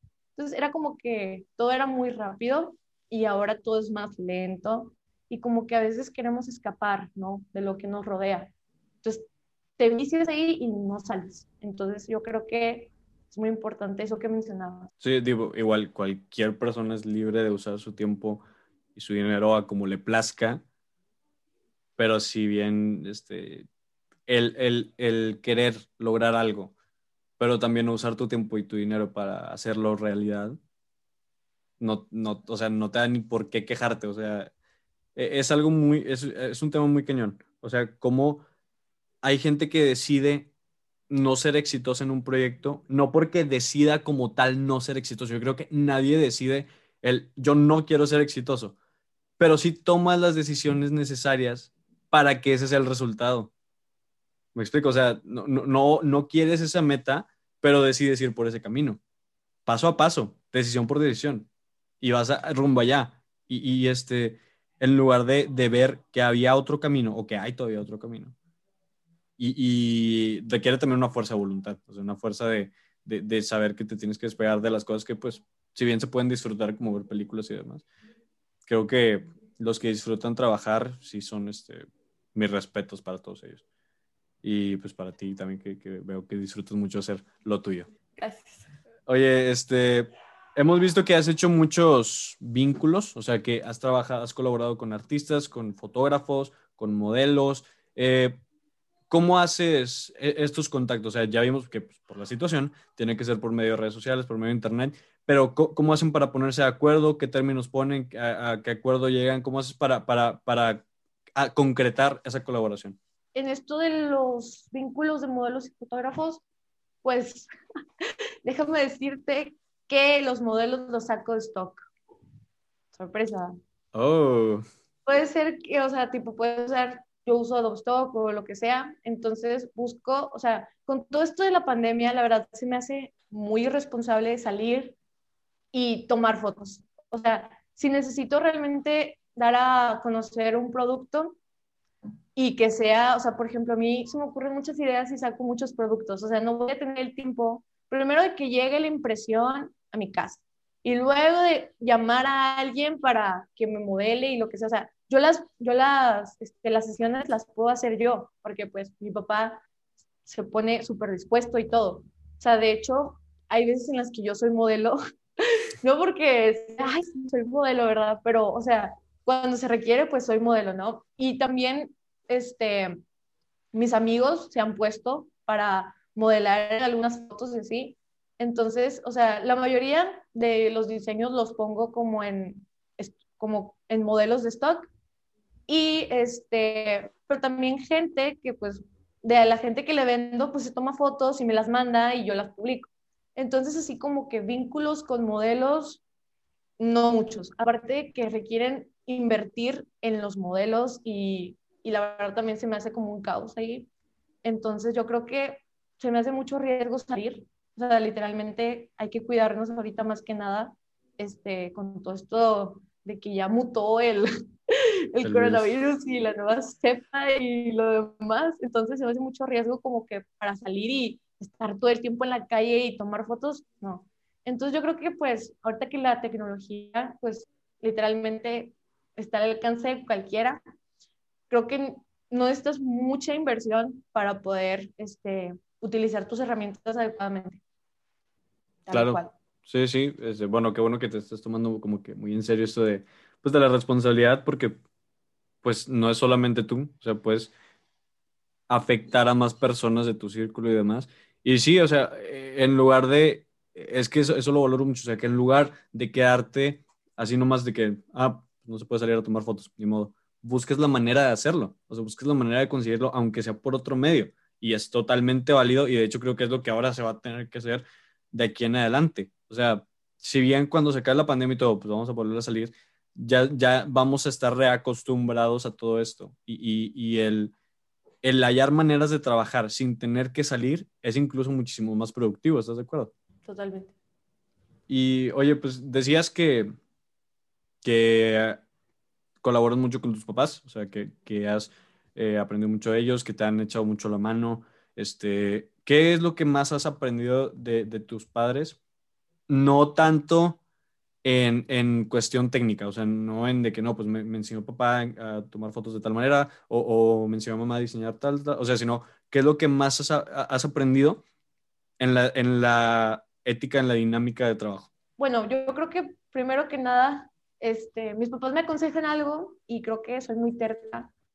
Y al principio no los obedecía, era como que, no, yo creo que va a funcionar así, porque yo creo. Y lo hacía y caía, de que no, mal. Sea, ya, ya perdiste tu inversión, ya pasó esto y demás. Entonces yo creo que este, si, tienen si reciben consejos de sus, de sus papás en negocios así, este, eh, escúchenlos, porque si no, pierdes más que ganas, ¿no? Entonces, este, yo creo que aprendí como a también administrar mi dinero, porque pues antes yo la verdad no manejaba nada de dinero y ahora ya tengo como ahorros y demás cosas. Entonces, porque ellos fueron los que me enseñaron cómo manejar bien como mis inversiones en todo lo que tiene que ver con este con Bayroma. Y también creo que aprendí que pues hay que hacer equipo en la familia. O sea, se me hace como muy importante tocar este tema, o sea, porque yo sí, como que soy muy apegada a mis papás, pero, o sea, ahorita en tiempos de pandemia y todo eso, como que apoyar a la familia y estar como que todo súper en el mismo canal es súper importante. Entonces, con esto de que hemos convivido más con todo esto de la cuarentena, que a veces sí me harto de que estoy en el mismo cuarto y ya me quiero salir y así, pero este, yo creo que también la paciencia, tener mucha paciencia. y pues ya. Qué chido. eso es muy cierto de el tema de que pues vamos a estar mucho tiempo con la familia, muchísimo. Y hay gente que no es tan apegada a su familia o que no cree que, que en su familia haya este, esto, estas habilidades o estos talentos, estas, estas cosas que necesita para, para el proyecto. Sin embargo, creo que siempre se puede encontrar una manera de ayudar, una manera de hacer equipo con, con ellos, viendo qué se puede hacer con lo que ya tienen y si no, enseñándoles eh, a, hacer eh, lo que tú necesitas y, y, viceversa, ¿no? O sea, una ayuda mutua en, en, los proyectos de cada quien, en las tareas de cada quien. Este, es algo bien chido eso de, de, hacer equipo con tu familia y que me alegro mucho de que pues, te estén apoyando, que te estén siguiendo el, el viaje y, este, y qué chido. Este, vamos a pasar a otra área. ¿Listo, Roma? Vamos a hablar de dinero. Vamos a hablar de business. Vamos a hablar de, primero, pues, este, ya sabemos que pues, en una empresa se requiere inversión, se requiere este, usar dinero para, para todo, básicamente. Eh, como algo con lo que muchos emprendedores batallan cuando empiezan es saber cuánto cobrar, saber qué, qué valor real o qué valor monetario le quieren dar a sus productos. ¿Tú cómo determinaste tus precios? O sea, ¿qué viste? ¿Cómo supiste? Como que en qué rango viste o viste la competencia? O cómo, le hiciste para determinar tus precios? Yo creo que primero que nada me fui directamente con la calidad, o sea, porque como yo buscaba tanto estándar de calidad, era como que, pues, ¿cuánto dinero necesito para que me salga rentable mi negocio? Entonces, yo creo que nada más es, primero que nada, calidad y luego rentabilidad y luego tener un precio accesible y luego ya el, digamos, el envío, porque aparte de esto, como ahora todo es en línea, pues tienes que cobrar envío. Claro, yo no voy a entregarte las cosas en presencial o, o hay veces que sí, por ejemplo, que es en Monterrey, pero por ejemplo, si me hacen un pedido en Guadalajara, pues el envío se lo tengo que cobrar. Entonces, primero que nada, pues la calidad es lo que va a definir completamente tu proyecto, ya que pues eso definirá si la gente te consume o no. Porque, o sea, si a mí me está, si, si a mí me estuvieran vendiendo algo, ¿no? Este, a mí me gustaría que fuese el precio de acuerdo a la calidad que me está ofreciendo el producto. Entonces, primero que nada, yo vi con mis proveedores este, la calidad y luego ya vi este, qué onda con la rentabilidad, que, o sea, tiene que ver, ya cuando vi que mi proveedor cumplía todos los estándares y todo esto, pues tenía que ver y cuánto iba a cobrar para que el producto me saliera dinero. Porque pues es rentable cuando tus ingresos son mayores a tus gastos. Claro. Así, tal cual. Entonces, pues, pues, entonces, calidad, rentabilidad y luego es esto del precio accesible, porque estamos de acuerdo que, o sea, en mi, en mi caso, pues es ropa. Entonces, ¿quién usa ropa ahorita? O sea, no es por nada, pero la gente busca algo cómodo que usar diario, ¿no? No es como que salga todo el día a la calle y demás. Entonces, no creo que quieran hacer una inversión gigantesca en ropa. Intenté tener como que los precios algo accesibles debido a todo este contexto de la pandemia. No iba como a poner mis precios súper elevados porque yo me creo bien acá. También eso está, siento que es algo muy malo que las personas hacen, ¿no? Como que yo me creo más y por eso voy a cobrar más o lo que sea, ¿no? Pero eso también tiene que ver con este, cada personalidad, cada personalidad y cómo manejen su, su dinero y este, su valor, porque eso también tiene mucho que ver, el valor que le das a tu marca. Y luego, pues, está el tema del envío, que como este, yo sumo la tarifa del envío dependiendo de la zona o del estado de donde se mande, digamos, la prenda. Y luego está este, el lado de la inversión, porque pues hay que tener en cuenta que siempre vamos a estar invirtiendo en cositas. Por más pequeñas que sean, estamos invirtiendo. Entonces, este, mi dinero, esto tiene que ver más con el manejo de tipo de las finanzas y esto, pero yo lo que hago es, digamos, guardar un porcentaje de cada venta para invertir, o sea, para inversión, para invertirlo en, no sé, en publicidad, en un ilustrador, en una colaboración con un influencer o algo, este, se me hace como muy importante tener este, como guardado una inversión y luego este, ya lo restante va a caja de ahorro, de ahorro de largo plazo. O sea, como que tener este, una caja donde para algo más grande, para algún futuro, ¿no? Entonces, este, pues sí, básicamente es eso. ¿Tienes algún porcentaje específico que, que guardes, que separes para reinversión o varía? Pues dependiendo de las, este, dependiendo de cada, cada compra, yo guardo un 20% de inversión. O sea, en cada, en cada compra, yo, o sea, yo, eso es lo que yo guardo de inversión y lo restante yo lo, este, lo, lo ahorro para largo plazo. Está genial, eh, eh, como que contigo que, que pues estás haciendo una empresa, he podido como que hablar un poquito más extensamente de este tema de, de ganancia, de inversión, de, de distribución de, de capital. Eh, eso que dices que me encantó, lo de que consideraste las condiciones en las que ibas a vender. O sea, viste las necesidades del mercado, viste que el mercado necesitaba, este, ¿qué estaba buscando? Cosas cómodas. Estaba buscando que no fuera tan caro porque pues es bien sabido que por la situación los ingresos de muchas personas bajaron. Los ingresos de muchas personas ya no, ya no son tan, tan, tan flexibles.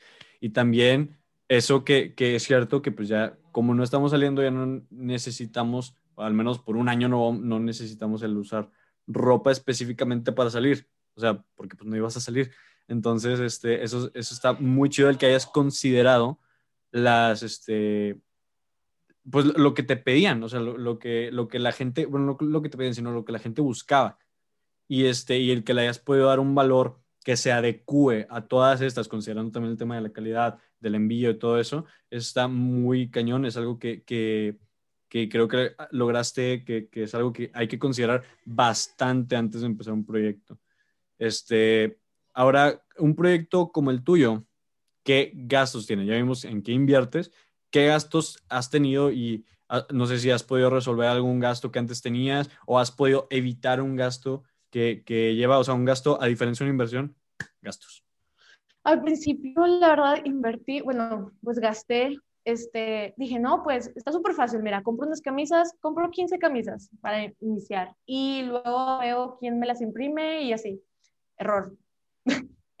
Error, yo invertí súper mal mi dinero en eso este, y gasté, pues no lo recuperé. O sea, como yo no podía ir, entregar, recoger y la impresión no era la adecuada, pues se perdió. Eso fue un gasto. Este, ya cuando encontré mi proveedor, pues uno de los gastos que pues a mí se me, me afecta un poco es que él esté en Querétaro. Entonces, está súper padre cuando me piden camisas, no sé, de, de México DF o de Guadalajara, de Puebla, pero cuando son aquí en Monterrey, piensan que pues toda mi producción está en Monterrey, cuando no, está en Querétaro. Entonces me cuesta el envío, eso es un gasto. Entonces, he estado pensando como en cambiar de proveedor, como en encontrar uno aquí, pero por todo esto, o sea, no encuentro.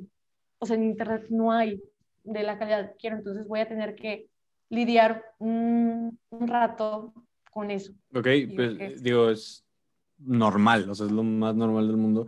Y, y, este, y es parte, ¿no? O sea, con golpes se aprende, con, con, los golpes que te da la experiencia en un proyecto, se aprende un chorro. Y pues sí, hay dinero que ya no vas a recuperar, que, que, que gastaste en aquel momento, pero que ahora ya sabes que es un gasto. O sea, se me hace que hay cosas que si no las haces, no te vas a dar cuenta que es un gasto y puedes seguir este, eh, usando tu dinero a lo loco. Como que a veces necesitamos un, un buen, este, un buen golpe de, de realidad que te dé cuenta, que, para que te des cuenta de que hay cosas con las que hay que tener más cuidado. O sea, y esa experiencia es aprender a fin de cuentas. Es algo que todos hemos y hecho. Podríamos, o sea, no sé si aquí esto es una anécdota. Lo que pasa es que al principio, pues mi mentalidad era, yo quiero que la gente me conozca, entonces, pues voy a gastar mi dinero mi inversión en influencers, en que les mandé prendas y ellos las promocionen y demás.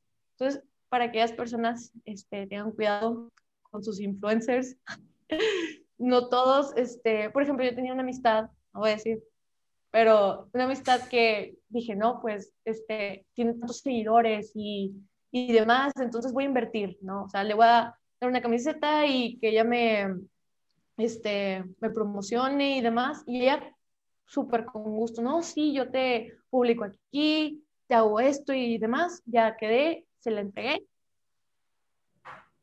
O sea, nada. Nada. O sea, un mes de que, oye, ¿qué onda? Este, ¿qué onda? ¿Cómo vas con mi, con mi playera? ¿Y te gustó? ¿Algo, algo estuvo mal? Lo que sea. No, no, es que me tomé unas fotos y no me gustaron voy a tomarme otras. Y yo, ah, bueno, está bien, o sea, tipo, tú coméntame cuando vayas a sacar para estar al pendiente y ponerte, ¿no? Y lo, oye, pasando una semana, oye, este, este, ¿qué onda? ¿Cómo vas? La camisa, lo que sea. No, pues, pues es que estoy muy ocupada y no sé qué. Y jamás sucedió. Entonces, o sea, sí, y era algo súper raro porque yo la consideraba como algo de que, como un compa, como un amigo que sabes que en algún momento sí, que tú sientes que sí va a ser y realmente no. Entonces, sí, tengan un cuidado con eso. Hay personas difíciles. ¿Cómo, le hiciste para lidiar con eso? ¿Cómo le hiciste para, para no volverte loca? O, ¿O, cómo tomaste la situación para, pues, Next Space?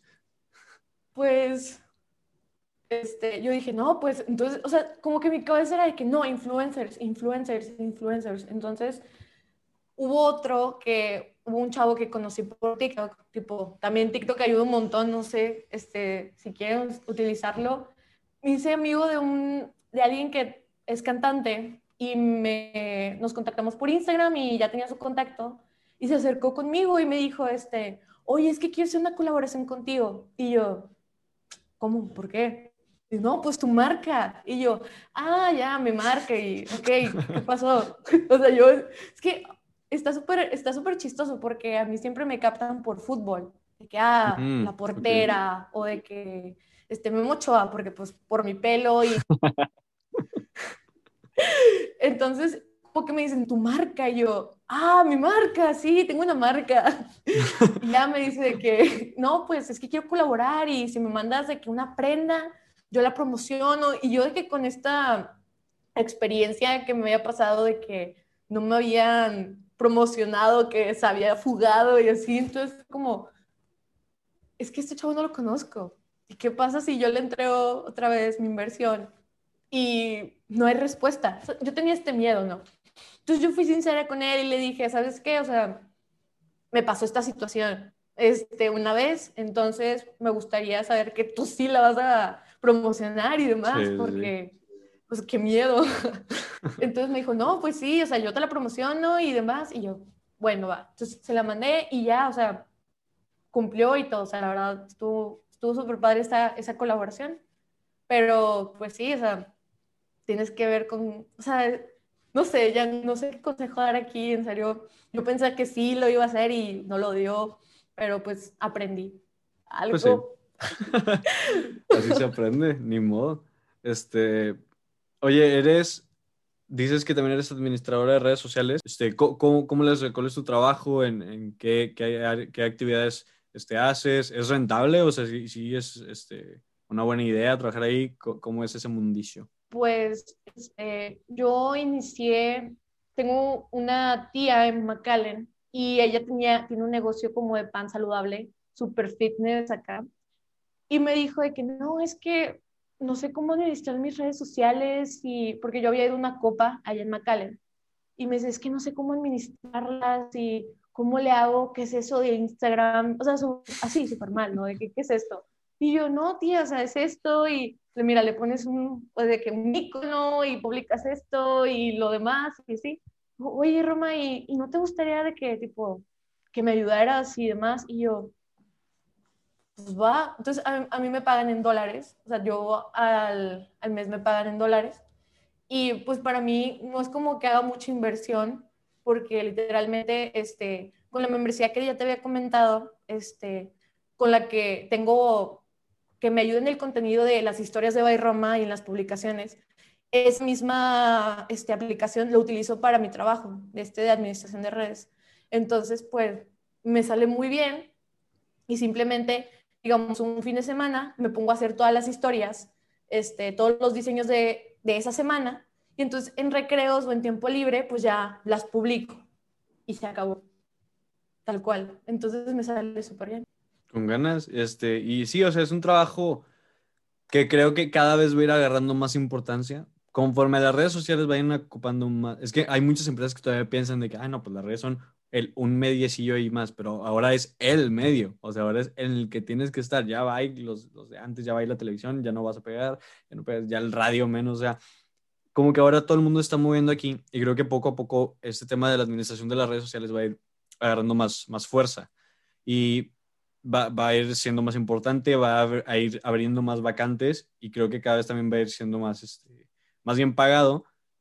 Por, y, creo que es un trabajo fácil para nosotros, relativamente fácil, considerando que ya tenemos experiencia con redes sociales. O sea, nos tocó nacer como que cuando las redes sociales, o sea, cuando empezamos como que a agarrar conciencia, fue cuando las redes sociales empezaron como a despegar Y entonces creo que el ya tener ese conocimiento y que es algo muy general, o sea, que muchísimas personas pueden hacer, está con ganas, o sea, lo puedes convertir y, capitalizar, convertir en un trabajo, algo que, que, si bien podría ser este, un día normal, pues ahora ya nomás lo, lo canalizas hacia los fines, los propósitos de una empresa y sales ganando. Sí, exactamente.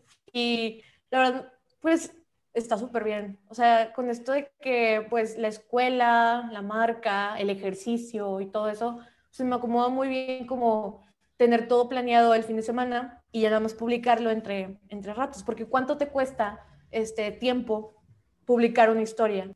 En corto. Nada, en corto. Entonces, se me hace muy bien este, en lo que trabajo. Qué chido, está, está como incluso divertido, está entretenido. Eh, oye, vamos a hablar de otra faceta tuya. Ya vimos que eres portera, por eso cuando, cuando nos contactamos para esto, estaba muy nerviosa aquí mi compañera, este, pero pues ya, ya, ya dijimos que entre porteros nos entendemos. Fun fact, yo fui portero unos de como dos años en una escuela que era como, como centro de formación, tipo Fuerzas Básicas de, de León aquí en Monterrey. Ahí estuve dos años, no sé por qué, si estaba bien tronco, pero ahí estuve. este, eh, entonces sí, pues como que entiendo, conozco más o menos el, el medio. Este, y luego más, más flojera porque tenía de que jugábamos los sábados y tenía clases de inglés los sábados, entonces entrenaba todas las semanas y nunca jugaba. Este, pero pues bueno, así es, así es esto. Vamos a ver tu faceta de portera. Has, has jugado varios este, equipos, bueno, actualmente con, con Troyanos, bueno, no sé cómo se llama, ahí ya, ya tuve medidas, eh, con Chivas, con Rayados, Troyanos, estaba ahí en la escuela de, de Juan Dios Ibarra, un icónico portero de, del Monterrey. Eh, entonces, ¿cómo, ¿cómo ves esto? O sea, ¿cuándo empezaste a jugar? Empecé a jugar en la primaria, tenía como unos 10 años. Y está medio chistoso como empecé de portera, porque, o sea, yo te cuento que he hecho ejercicio y deportes, he practicado desde que tengo tres años. Entonces yo estuve en natación y estuve como siete años en taekwondo. Te digo que soy cinta negra segundo dan, ahí, cuidado. Oh, igual que mi hermano. Mi hermano también acaba de hacer su examen de cinta negra segundo dan. Entonces, oye, tenemos un chorro de cosas en común. Sí, entonces, o sea, como que a los 10 años ya tenía cinta negra segundo dan y era selección Nuevo León y iba para la selección mexicana, pero me enfermé y de ahí como que ya no me llamaba tanto la atención el taekwondo, o sea, ya no era como que mi, mi pasión. Entonces me salí tal cual, me salí porque era mucha presión y estaba muy chiquita y no disfrutaba nada. Entonces, pues mis papás fue como que pues tienes que hacer un deporte, no te puedes quedar así como que en la nada, ¿no? Y yo dije, no, pues, pues fútbol. Y me dicen, pero fútbol, nunca has jugado fútbol. Y yo, es que me, me interesa, o sea, ¿por qué no? O sea, ¿por qué no probar? Metí al equipo del primer fútbol y yo era defensa. O sea, nada que ver, o sea, literalmente esas personas que corren y no hacen nada y se la pasan ahí como bajando, así era yo. Entonces, este, pues así empecé y lo que pasó es que yo era la más alta del equipo. O sea, todas las, la maestra me quedaba aquí, en la primaria, la maestra. Entonces, este, todas súper chiquitas aquí y yo así súper alta, ¿no? Y la portera que estaba ahí, este, pues tenía como un humor bien raro. Entonces, de la nada se enojaba y se dejaba meter goles, tal cual. O sea, así que, ay, no, ya, me va a dejar meter goles y se quedaba parada, tal cual. Entonces la maestra entraba como que en shock y de que, ¿quién es la más alta? No, pues Romina. Y me metían en el segundo tiempo. Entonces así empecé, como que primer tiempo ella, segundo tiempo yo. Y poco a poco como que fui mejorando, mejorando, porque pues, o sea, como que ser alta y todo ayuda, pero no era como muy buena. Entonces ya con entrenamiento, este, pues fui como desarrollando más habilidades y demás. Y ya cuando entró a secundaria, me metí en el equipo representativo. Te cuento que yo estuve en el CUM, ahí en la secundaria del CUM, y este, me metieron en el equipo representativo de ahí, que pues eran puras niñas de, de o sea, tercero de, prep, de, prepa, de secundaria. Yo estaba, o sea, yo estaba en primero de secundaria y ya estaba en tercero, o sea, me ganaban por un montón. Y yo era la portera. Entonces, como que yo quise como que mejorar y me empecé a meter este, más en mi condición física, empecé a hacer dietas y demás, y así fui mejorando, ¿no? Entonces, con el tiempo, este, cuando estaba, estaba en segundo de secundaria, lo que pasa es que quería como mejorar y me metí a un equipo de rayados, o sea, varonil. O sea, yo me metí, pero quería mejorar más con los pies, entonces no dije que era portera. O sea, me sonrié y dije, no, pues, ven a jugar. No, pues, ¿qué eres? No, pues, defensa. Y ya me metí. Y así como que fui como perfeccionando esta área de los pies. Y en eso me estamos en una semifinal y me dicen, oye Roma, este, nos están goleando, yo ya sé que tú eres portera, ponte, no seas gacha. Y le digo, está bien, ya me cambio y que empatamos. O sea, no me metieron ningún gol. O sea, los otro chavos le metieron un chorro de goles y yo estaba parando todo. Entonces, como que nos fue muy bien. O sea, perdimos, pero porque no metíamos gol. O sea, súper mal todo. Pero luego ese equipo que nos ganó este, me preguntó por mí. Me dijo, oye, ¿y esa portera qué onda? ¿De dónde la sacaste? No, pues la primera vez que juega aquí de portera. No, pues, oye, ¿me la prestas? Me quiero una copa en Mazatlán. Y ya me prestaron como, como parte ahí del equipo. Fue una copa en Mazatlán y nos foguearon con este otro equipo. Este, era una, la Liga San Pedro. Y de ahí me vieron este, de Chivas, de los, hay una academia aquí en San Pedro, se llama Chivas San Pedro, y me vieron y me dijeron, oye, ¿tienes entrenador de porteros? Y yo, no, no he tenido. Oye, si te ofrecemos una, una beca para que entrenes con nosotros y ya seas parte de nuestro club. Y yo, pues va. Entonces me cambié a Chivas y luego este, estuve, ahí tengo el profesor que me enseñó literalmente todo lo que sé de portería. Después de eso, este, también empecé a estar en el, fui portera titular del equipo varonil de ahí, de Chivas. También era portera titular del equipo de femenil de Chivas. Y luego también estaba en el equipo de la escuela como titular. Estaba en tres equipos, así. Y luego, este, los maestros súper celosos este, me terminaron sacando del equipo de la escuela y luego me metí, o sea, no, no, no, un despapalle. Me metí, me invitaron a como a ayudar ahí en un equipo femenil de, de rayadas, que eran las rayaditas. Y entonces yo dije, pues sí, eso es femenil. O sea, yo ya voy más encaminada a todo esto del fútbol femenil y yo estaba buscando una beca de este, deportiva, ¿no? Entonces, pues necesitaba especializarme más en fútbol femenil me meto con el equipo femenil de las Rayaditas y me sacan del equipo de Chivas varonil porque pues ya estaba en todos lados literal, entonces ya fue como que too much. Y ahí fue cuando em, empecé a entrenar con Juan de Dios Ibarra, porque él acababa de abrir su academia y creo que fui una de las primeras alumnas ahí, mujeres, entonces, este, pues ahí estuve entrenando un rato ya hasta que entré a la UDEM y, y ahora actualmente pues soy la portera del, soy la portera del representativo de la UDEM y esa es mi historia.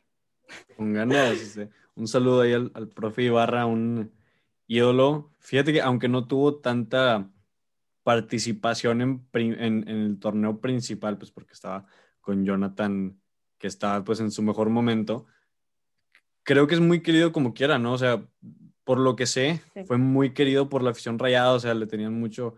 Cuando, cuando Jonathan no estaba él, él, y él jugaba, incluso ya estando mayor, porque pues ya estaba grandecillo, este, hacía muy bien su trabajo. Yo me acuerdo, lo, vi jugar un par de veces y, y, lo hace muy bien, la neta es un... Y, y, el vato, aparte, lo que sé de él es que no se, no se quedó nada más ahí, o sea, el vato tiene carrera, eh, ha estudiado, es este maestro ahora en, en esta faceta, y, sí, como que ha sabido llevar su vida más allá del fútbol, porque ves que hay futbolistas que se acaba su carrera de futbolista y bye. O sea, ya no saben qué hacer con su vida y entran en crisis y la madre. Pero él creo que ha llevado a manejar muy bien las cosas. Me encantaría platicar con usted, señor Ibarra. Y este, oye, y dices que pues ya estuviste esta experiencia en todos estos equipos. Este, ¿cómo, cómo te sentiste al ser la única mujer en, en, un entorno de, de, hombres? O sea, cuando estuviste en esos equipos, varoniles y demás, bueno, no sé si era la única, pero ¿cómo, cómo se sentía, este, o sea, te representó algún reto, alguna, este, alguna dificultad, algo que hayas sentido ahí? Pues fíjate que sí me tocaron varias experiencias, principalmente cuando estaba en el equipo este, Chivas, me tiraban mucho hate y me gritaban cosas de la cancha y así.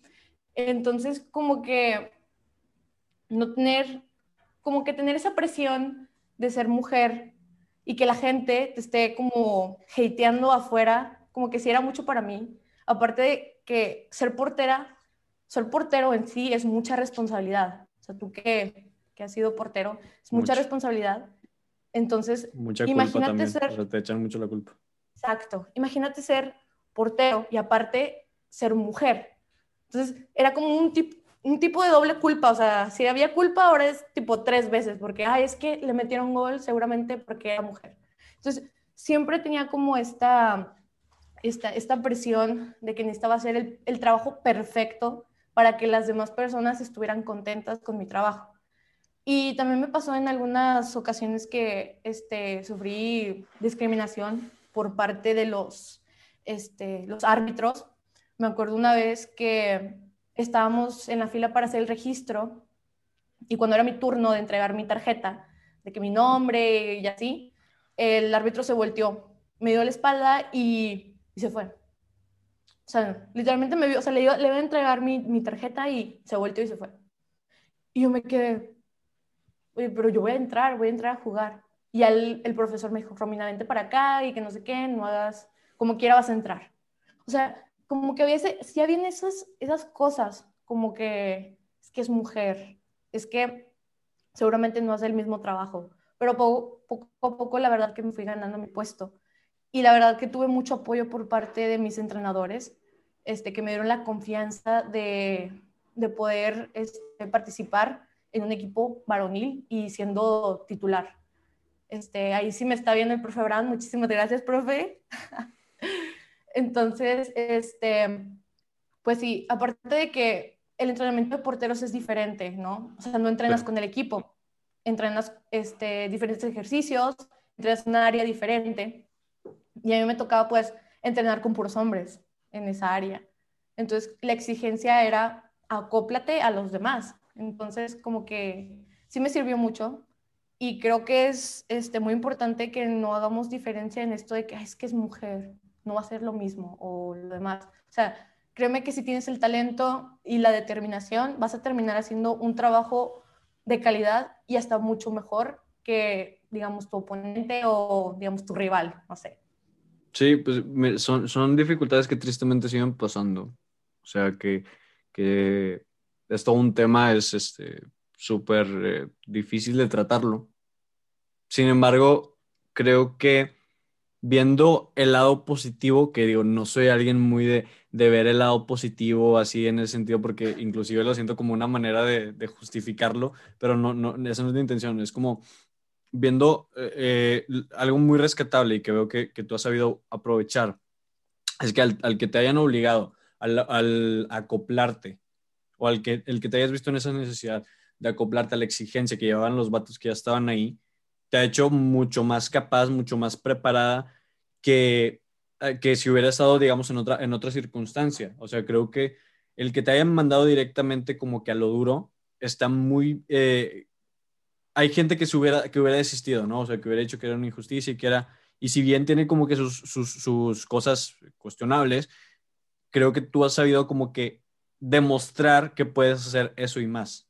No simplemente el, el quedarte ahí y quejarte, o sea, como que supiste manejarlo, supiste adaptarte y superar esa adversidad, ¿no? Sí, y más que nada, este, pues yo creo es que, que actualmente también los profesores tratan diferente, entrenan diferente a las mujeres que a los hombres. O sea, es, es una realidad que yo viví. O sea, estando en equipo, no entrenábamos en la misma intensidad, este, la misma, este, el mismo paso que los hombres. Y se me hace un error este, súper grande, porque ¿cómo es que yo entrené con hombres este, durante casi dos años? Y aprendí y la verdad es que me formó mucho como jugadora. ¿Y cómo es que tratan diferente a las mujeres en este ámbito del deporte? Porque se me hace muy importante que desde la forma en la que te hablan, ¿no? De que, ay, es que este, tú puedes y, o sea, te tratan más suave, ¿no? Y es como, ¿por qué me estás hablando así? ¿Por qué me estás tratando así? Y, y, y da un, o sea, daba un contraste porque te comento que me entrenaban, entrenaba en el equipo varonil y en el equipo femenil del mismo club.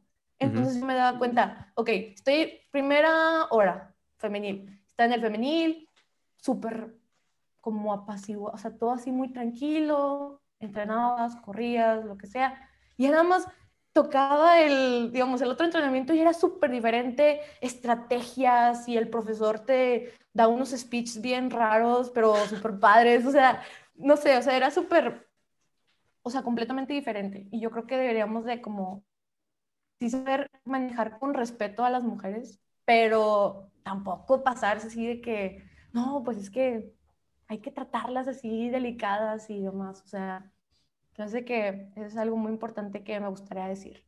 Sí, es un tema tabú, es un tema difícil de tratar, es un tema que, pues, que creo que actualmente está en, auge. Y pues sí, vamos a ver cómo evoluciona. Digo, tú has este, vivido la experiencia, espero que esto le, sirva a alguien para ver este, que, que, pueda vivir una misma situación en el deporte o en cualquier otro entorno. Este, creo que es aplicable y que es extrapolable a muchas áreas y a muchos contextos, ¿no? O sea, y también en muchas cantidades diferentes. Eh, oye, Roma, ¿cuáles han sido tus los logros que has logrado en tu experiencia de portera? ¿Has tenido algún logro así importante que, para ti? Pues uno de mis logros más importantes yo creo que ha sido este, ser portera titular en el torneo de, o sea, en el torneo nacional de Chivas. O sea, yo fui la, la portera titular en ese torneo. Me tocó este, estar ahí y de hecho en la inauguración de la Cron este, me entrevistaron ahí y apareció en la pantalla y todo. Órale. La verdad, este, otra de las cosas es que yo creo que el logro que más, o sea, que más me ha marcado ha sido este, ganar la final Interprepas el año pasado con la UDEM, porque este, te cuento, te pongo en contexto que este torneo lo organiza el TEC. Entonces, pues, este, o sea, ganamos en el torneo que organiza el TEC contra el TEC. El acérrimo rival.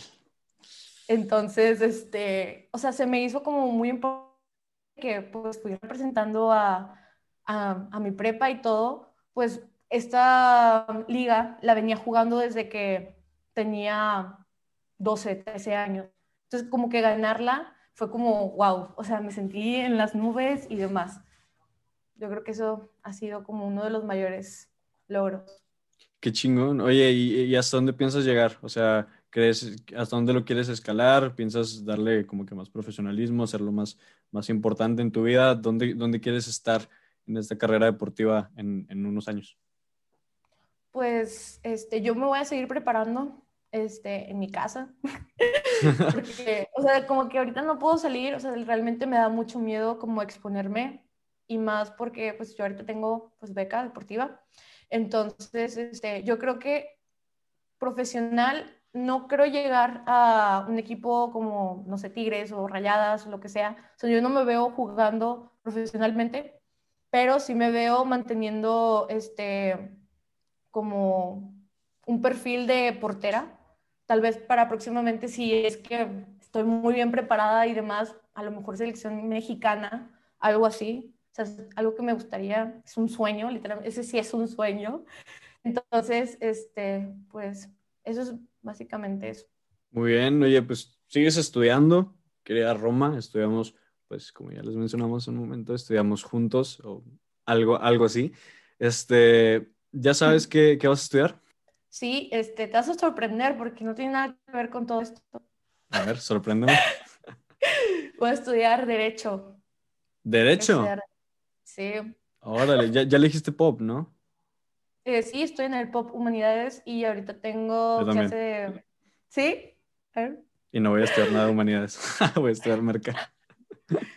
Ay, Dios. No, pero es que a mí siempre me, me, han llamado un montón las humanidades, la verdad. Y, este, pues, quiero estudiar Derecho y, pues, tuve el semestre pasado Política Global y aprendí un montón y me sigue gustando. Entonces, yo creo que esto de todo lo que he aprendido me va a servir un montón en el futuro, porque yo creo que es necesario que todos entendamos cómo o sea, cómo funciona ahorita en la actualidad los negocios. O sea, independientemente de lo que te vayas a dedicar, es súper importante saber cómo administrar redes sociales y demás para darte a conocer en cualquier ámbito.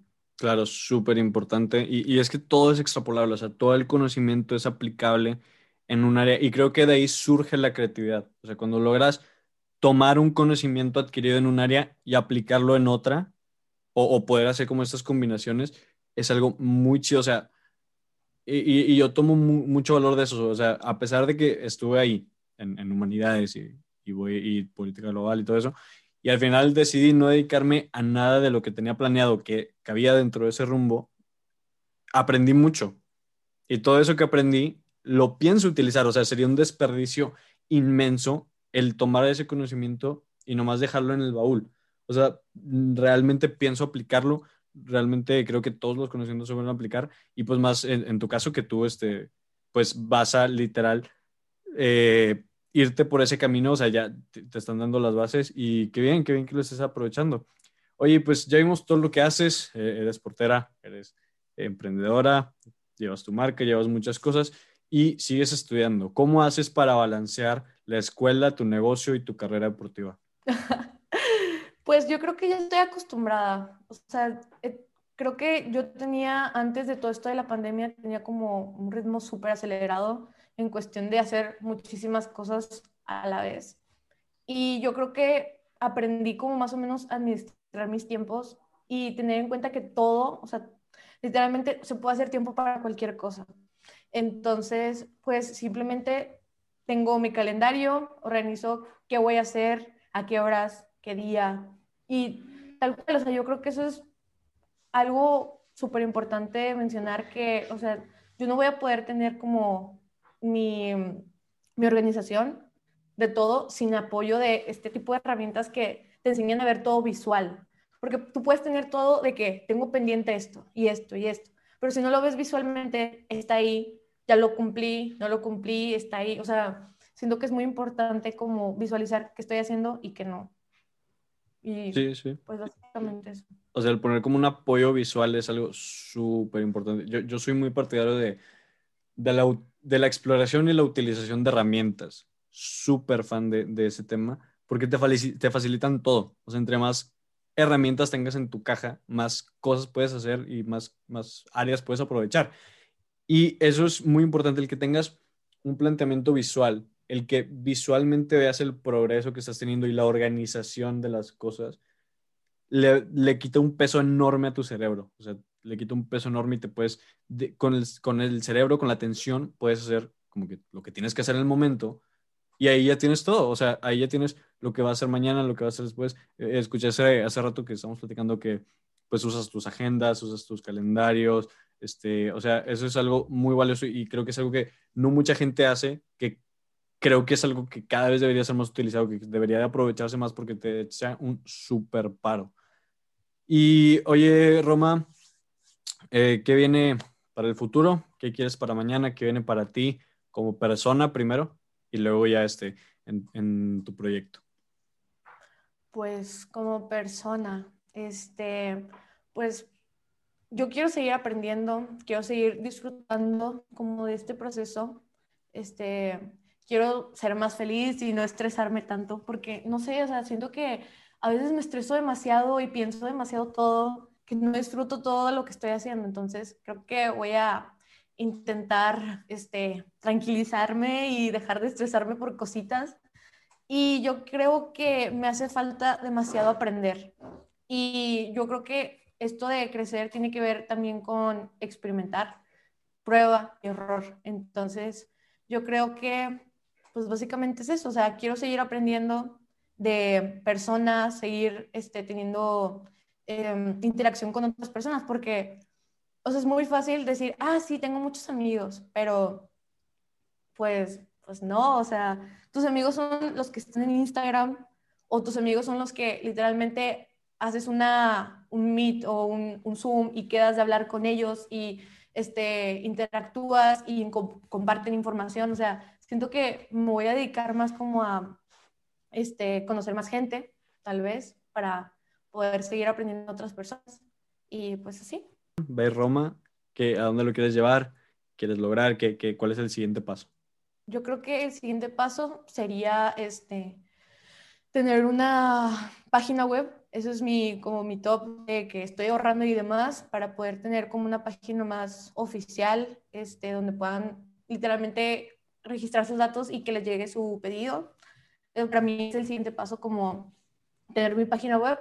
Y aparte, quiero como empezar a tomar como cursos de marketing digital porque siento que si me meto y me clavo, sí lo voy a conseguir. O sea, yo creo que sí, si me concentro, podría llegar, o sea, podría servirme para poder promocionar más a Bebé Roma. Porque te digo, se puedes tener todo súper bien, el concepto, tener tu, tu página súper bonita y demás, pero pues la gente no te conoce. Entonces, pues yo quiero que más gente conozca mi marca, que más gente pregunte por precios, que de qué se trata. Este, entonces, pues ese sería el siguiente paso, como que, que más gente llegue a conocer mi marca. Claro, oye, e, es un tema que, que, que se me pasó hace rato hablar, lo de la página web. Actualmente, bueno, es, es, muy importante tener un sitio web estable, o sea, un sitio web propio, o sea, que, que sí requiere un pago que he visto que en promedio son como 200 pesos al, al año, eh, pero actualmente tienes uno, ¿no? Tienes como un hosting, digamos, ¿es temporal o, ¿cómo, es? Eh, lo hiciste en Wix, pues, ¿no? Sí, es que te digo, o sea, yo literalmente exploté todo lo que está gratis. O sea, literalmente fue como, es gratis, pues no lo hago. Entonces, este, la hice, pero obviamente, o sea, no es como que, o sea, necesito, quiero hacer una mejor, o sea, no sé, como una más, con un diseño diferente, como que se ve así bien locochón o algo, o sea, quiero hacer algo, algo más grande, pero eso lo hice por mientras, porque a veces preguntan, oye, ¿tienes página? Y yo decía, pues no, no tengo, no tengo nada. Y, y si es gratis, ¿por qué no tener una? ¿Sabes? Como ahí para que conozcan, por si quieren meter o demás. Entonces, yo creo que, pues sí, mi siguiente paso es como, pues crear mi página y que las personas puedan como consumir mis productos y pues no sé, o sea, todo esto del marketing digital, ya teniendo mi página, es más fácil que lleguen directamente a esa página. ¿Me explico? Sí, sí, totalmente. Y sí, definitivamente el futuro es digital, todo se va a hacer por ahí. Y este, digo, ya incluso diría que es el mejor momento, pero incluso ya vamos algo tarde para aprender todo lo necesario de marketing digital. Y sí, o sea, aprendan todos todo hacerlo digital. Es algo muy necesario, muy importante. Y pues muchas gracias, Roma, muchas gracias por estar aquí. La verdad disfruté mucho tu plática, la primera plática con una emprendedora en el área de, de, negocio. O sea, hasta ahorita he hablado con emprendedores. Es que este programa no lo quiero limitar a emprendedores de, de empresas como tal, o sea, lo quiero abarcar como de emprendedores de cualquier tipo de proyecto. O sea, una marca, una campaña, una, una banda, un grupo de lo que sea. Porque todos son emprendimientos a fin de cuentas, todos son algo que tú decides iniciar y que decides que, que, que lo quieres escalar. Y pues esta es la primera plática que tengo con una emprendedora de, negocio tal cual. Este, muchas gracias por estar aquí, Roma. ¿Algo que quieras anunciar que viene para el futuro? Eh, algo, pues ¿Alguna colección nueva? No sé, algo. Sí, les quiero comentar que pues ya viene San Valentín, ahí para que se preparen, ya se me hace que en un ratito más saco el diseño, de hecho, ya me lo acabaron, entonces más al ratito publico el diseño y para que chequen y y pues se lo compren a sus enamorados porque tiene que ver con todo esto del amor de redes sociales. Excelente. Muchísimas gracias Benji por invitarme a tu podcast y estoy muy emocionada. No, hombre, a ti muchísimas gracias. ¿Tus redes sociales dónde podemos encontrarte a ti o a tu marca? Pueden encontrarme como arroba Roma con doble M 2188. Eh, este es arroba by como by.roma con doble M. Así es, ya saben, ahí pueden este, contactar eh, con su marca, con su eh, con su, lo que hace con sus productos. Igualmente en, su link de, digo, en su perfil de Instagram está su link a su sitio web por si quieren este, ver los productos, si quieren adquirir uno. La verdad están muy padres. Yo te debo una, no, no te he comprado, pero ya pronto lo haré. Tenlo por seguro. Este, y pues sí, eh, ella es Roma. Muchas gracias nuevamente por estar aquí. Queda abierta la puerta para otra plática cuando gustes, para ver cómo ha evolucionado la empresa, ver cómo has evolucionado tú como, como emprendedora. Y, este, y sí, muchas gracias por estar aquí, Roma. Igual muchas gracias a ustedes que nos escuchan en Spotify o en YouTube. Ya saben que pueden seguir este programa como Rock and Business en mi canal de YouTube, Benji García, o en Spotify como Rock and Business con Benji García. Si les interesa más contenido de este tipo, más pláticas con emprendedores, más pláticas con gente creativa, pueden seguirme en mis redes sociales donde subo más contenido. En Instagram como Benji in Your Phone, igual Twitter Benji in Your Phone y Facebook, mi fanpage como Benji García, Benji in Your Phone. Muchas gracias Roma, muchas gracias a ustedes y esto es Rock and Business, el programa donde creamos arte y hacemos negocio. Soy Benji García y nos vemos en el próximo episodio.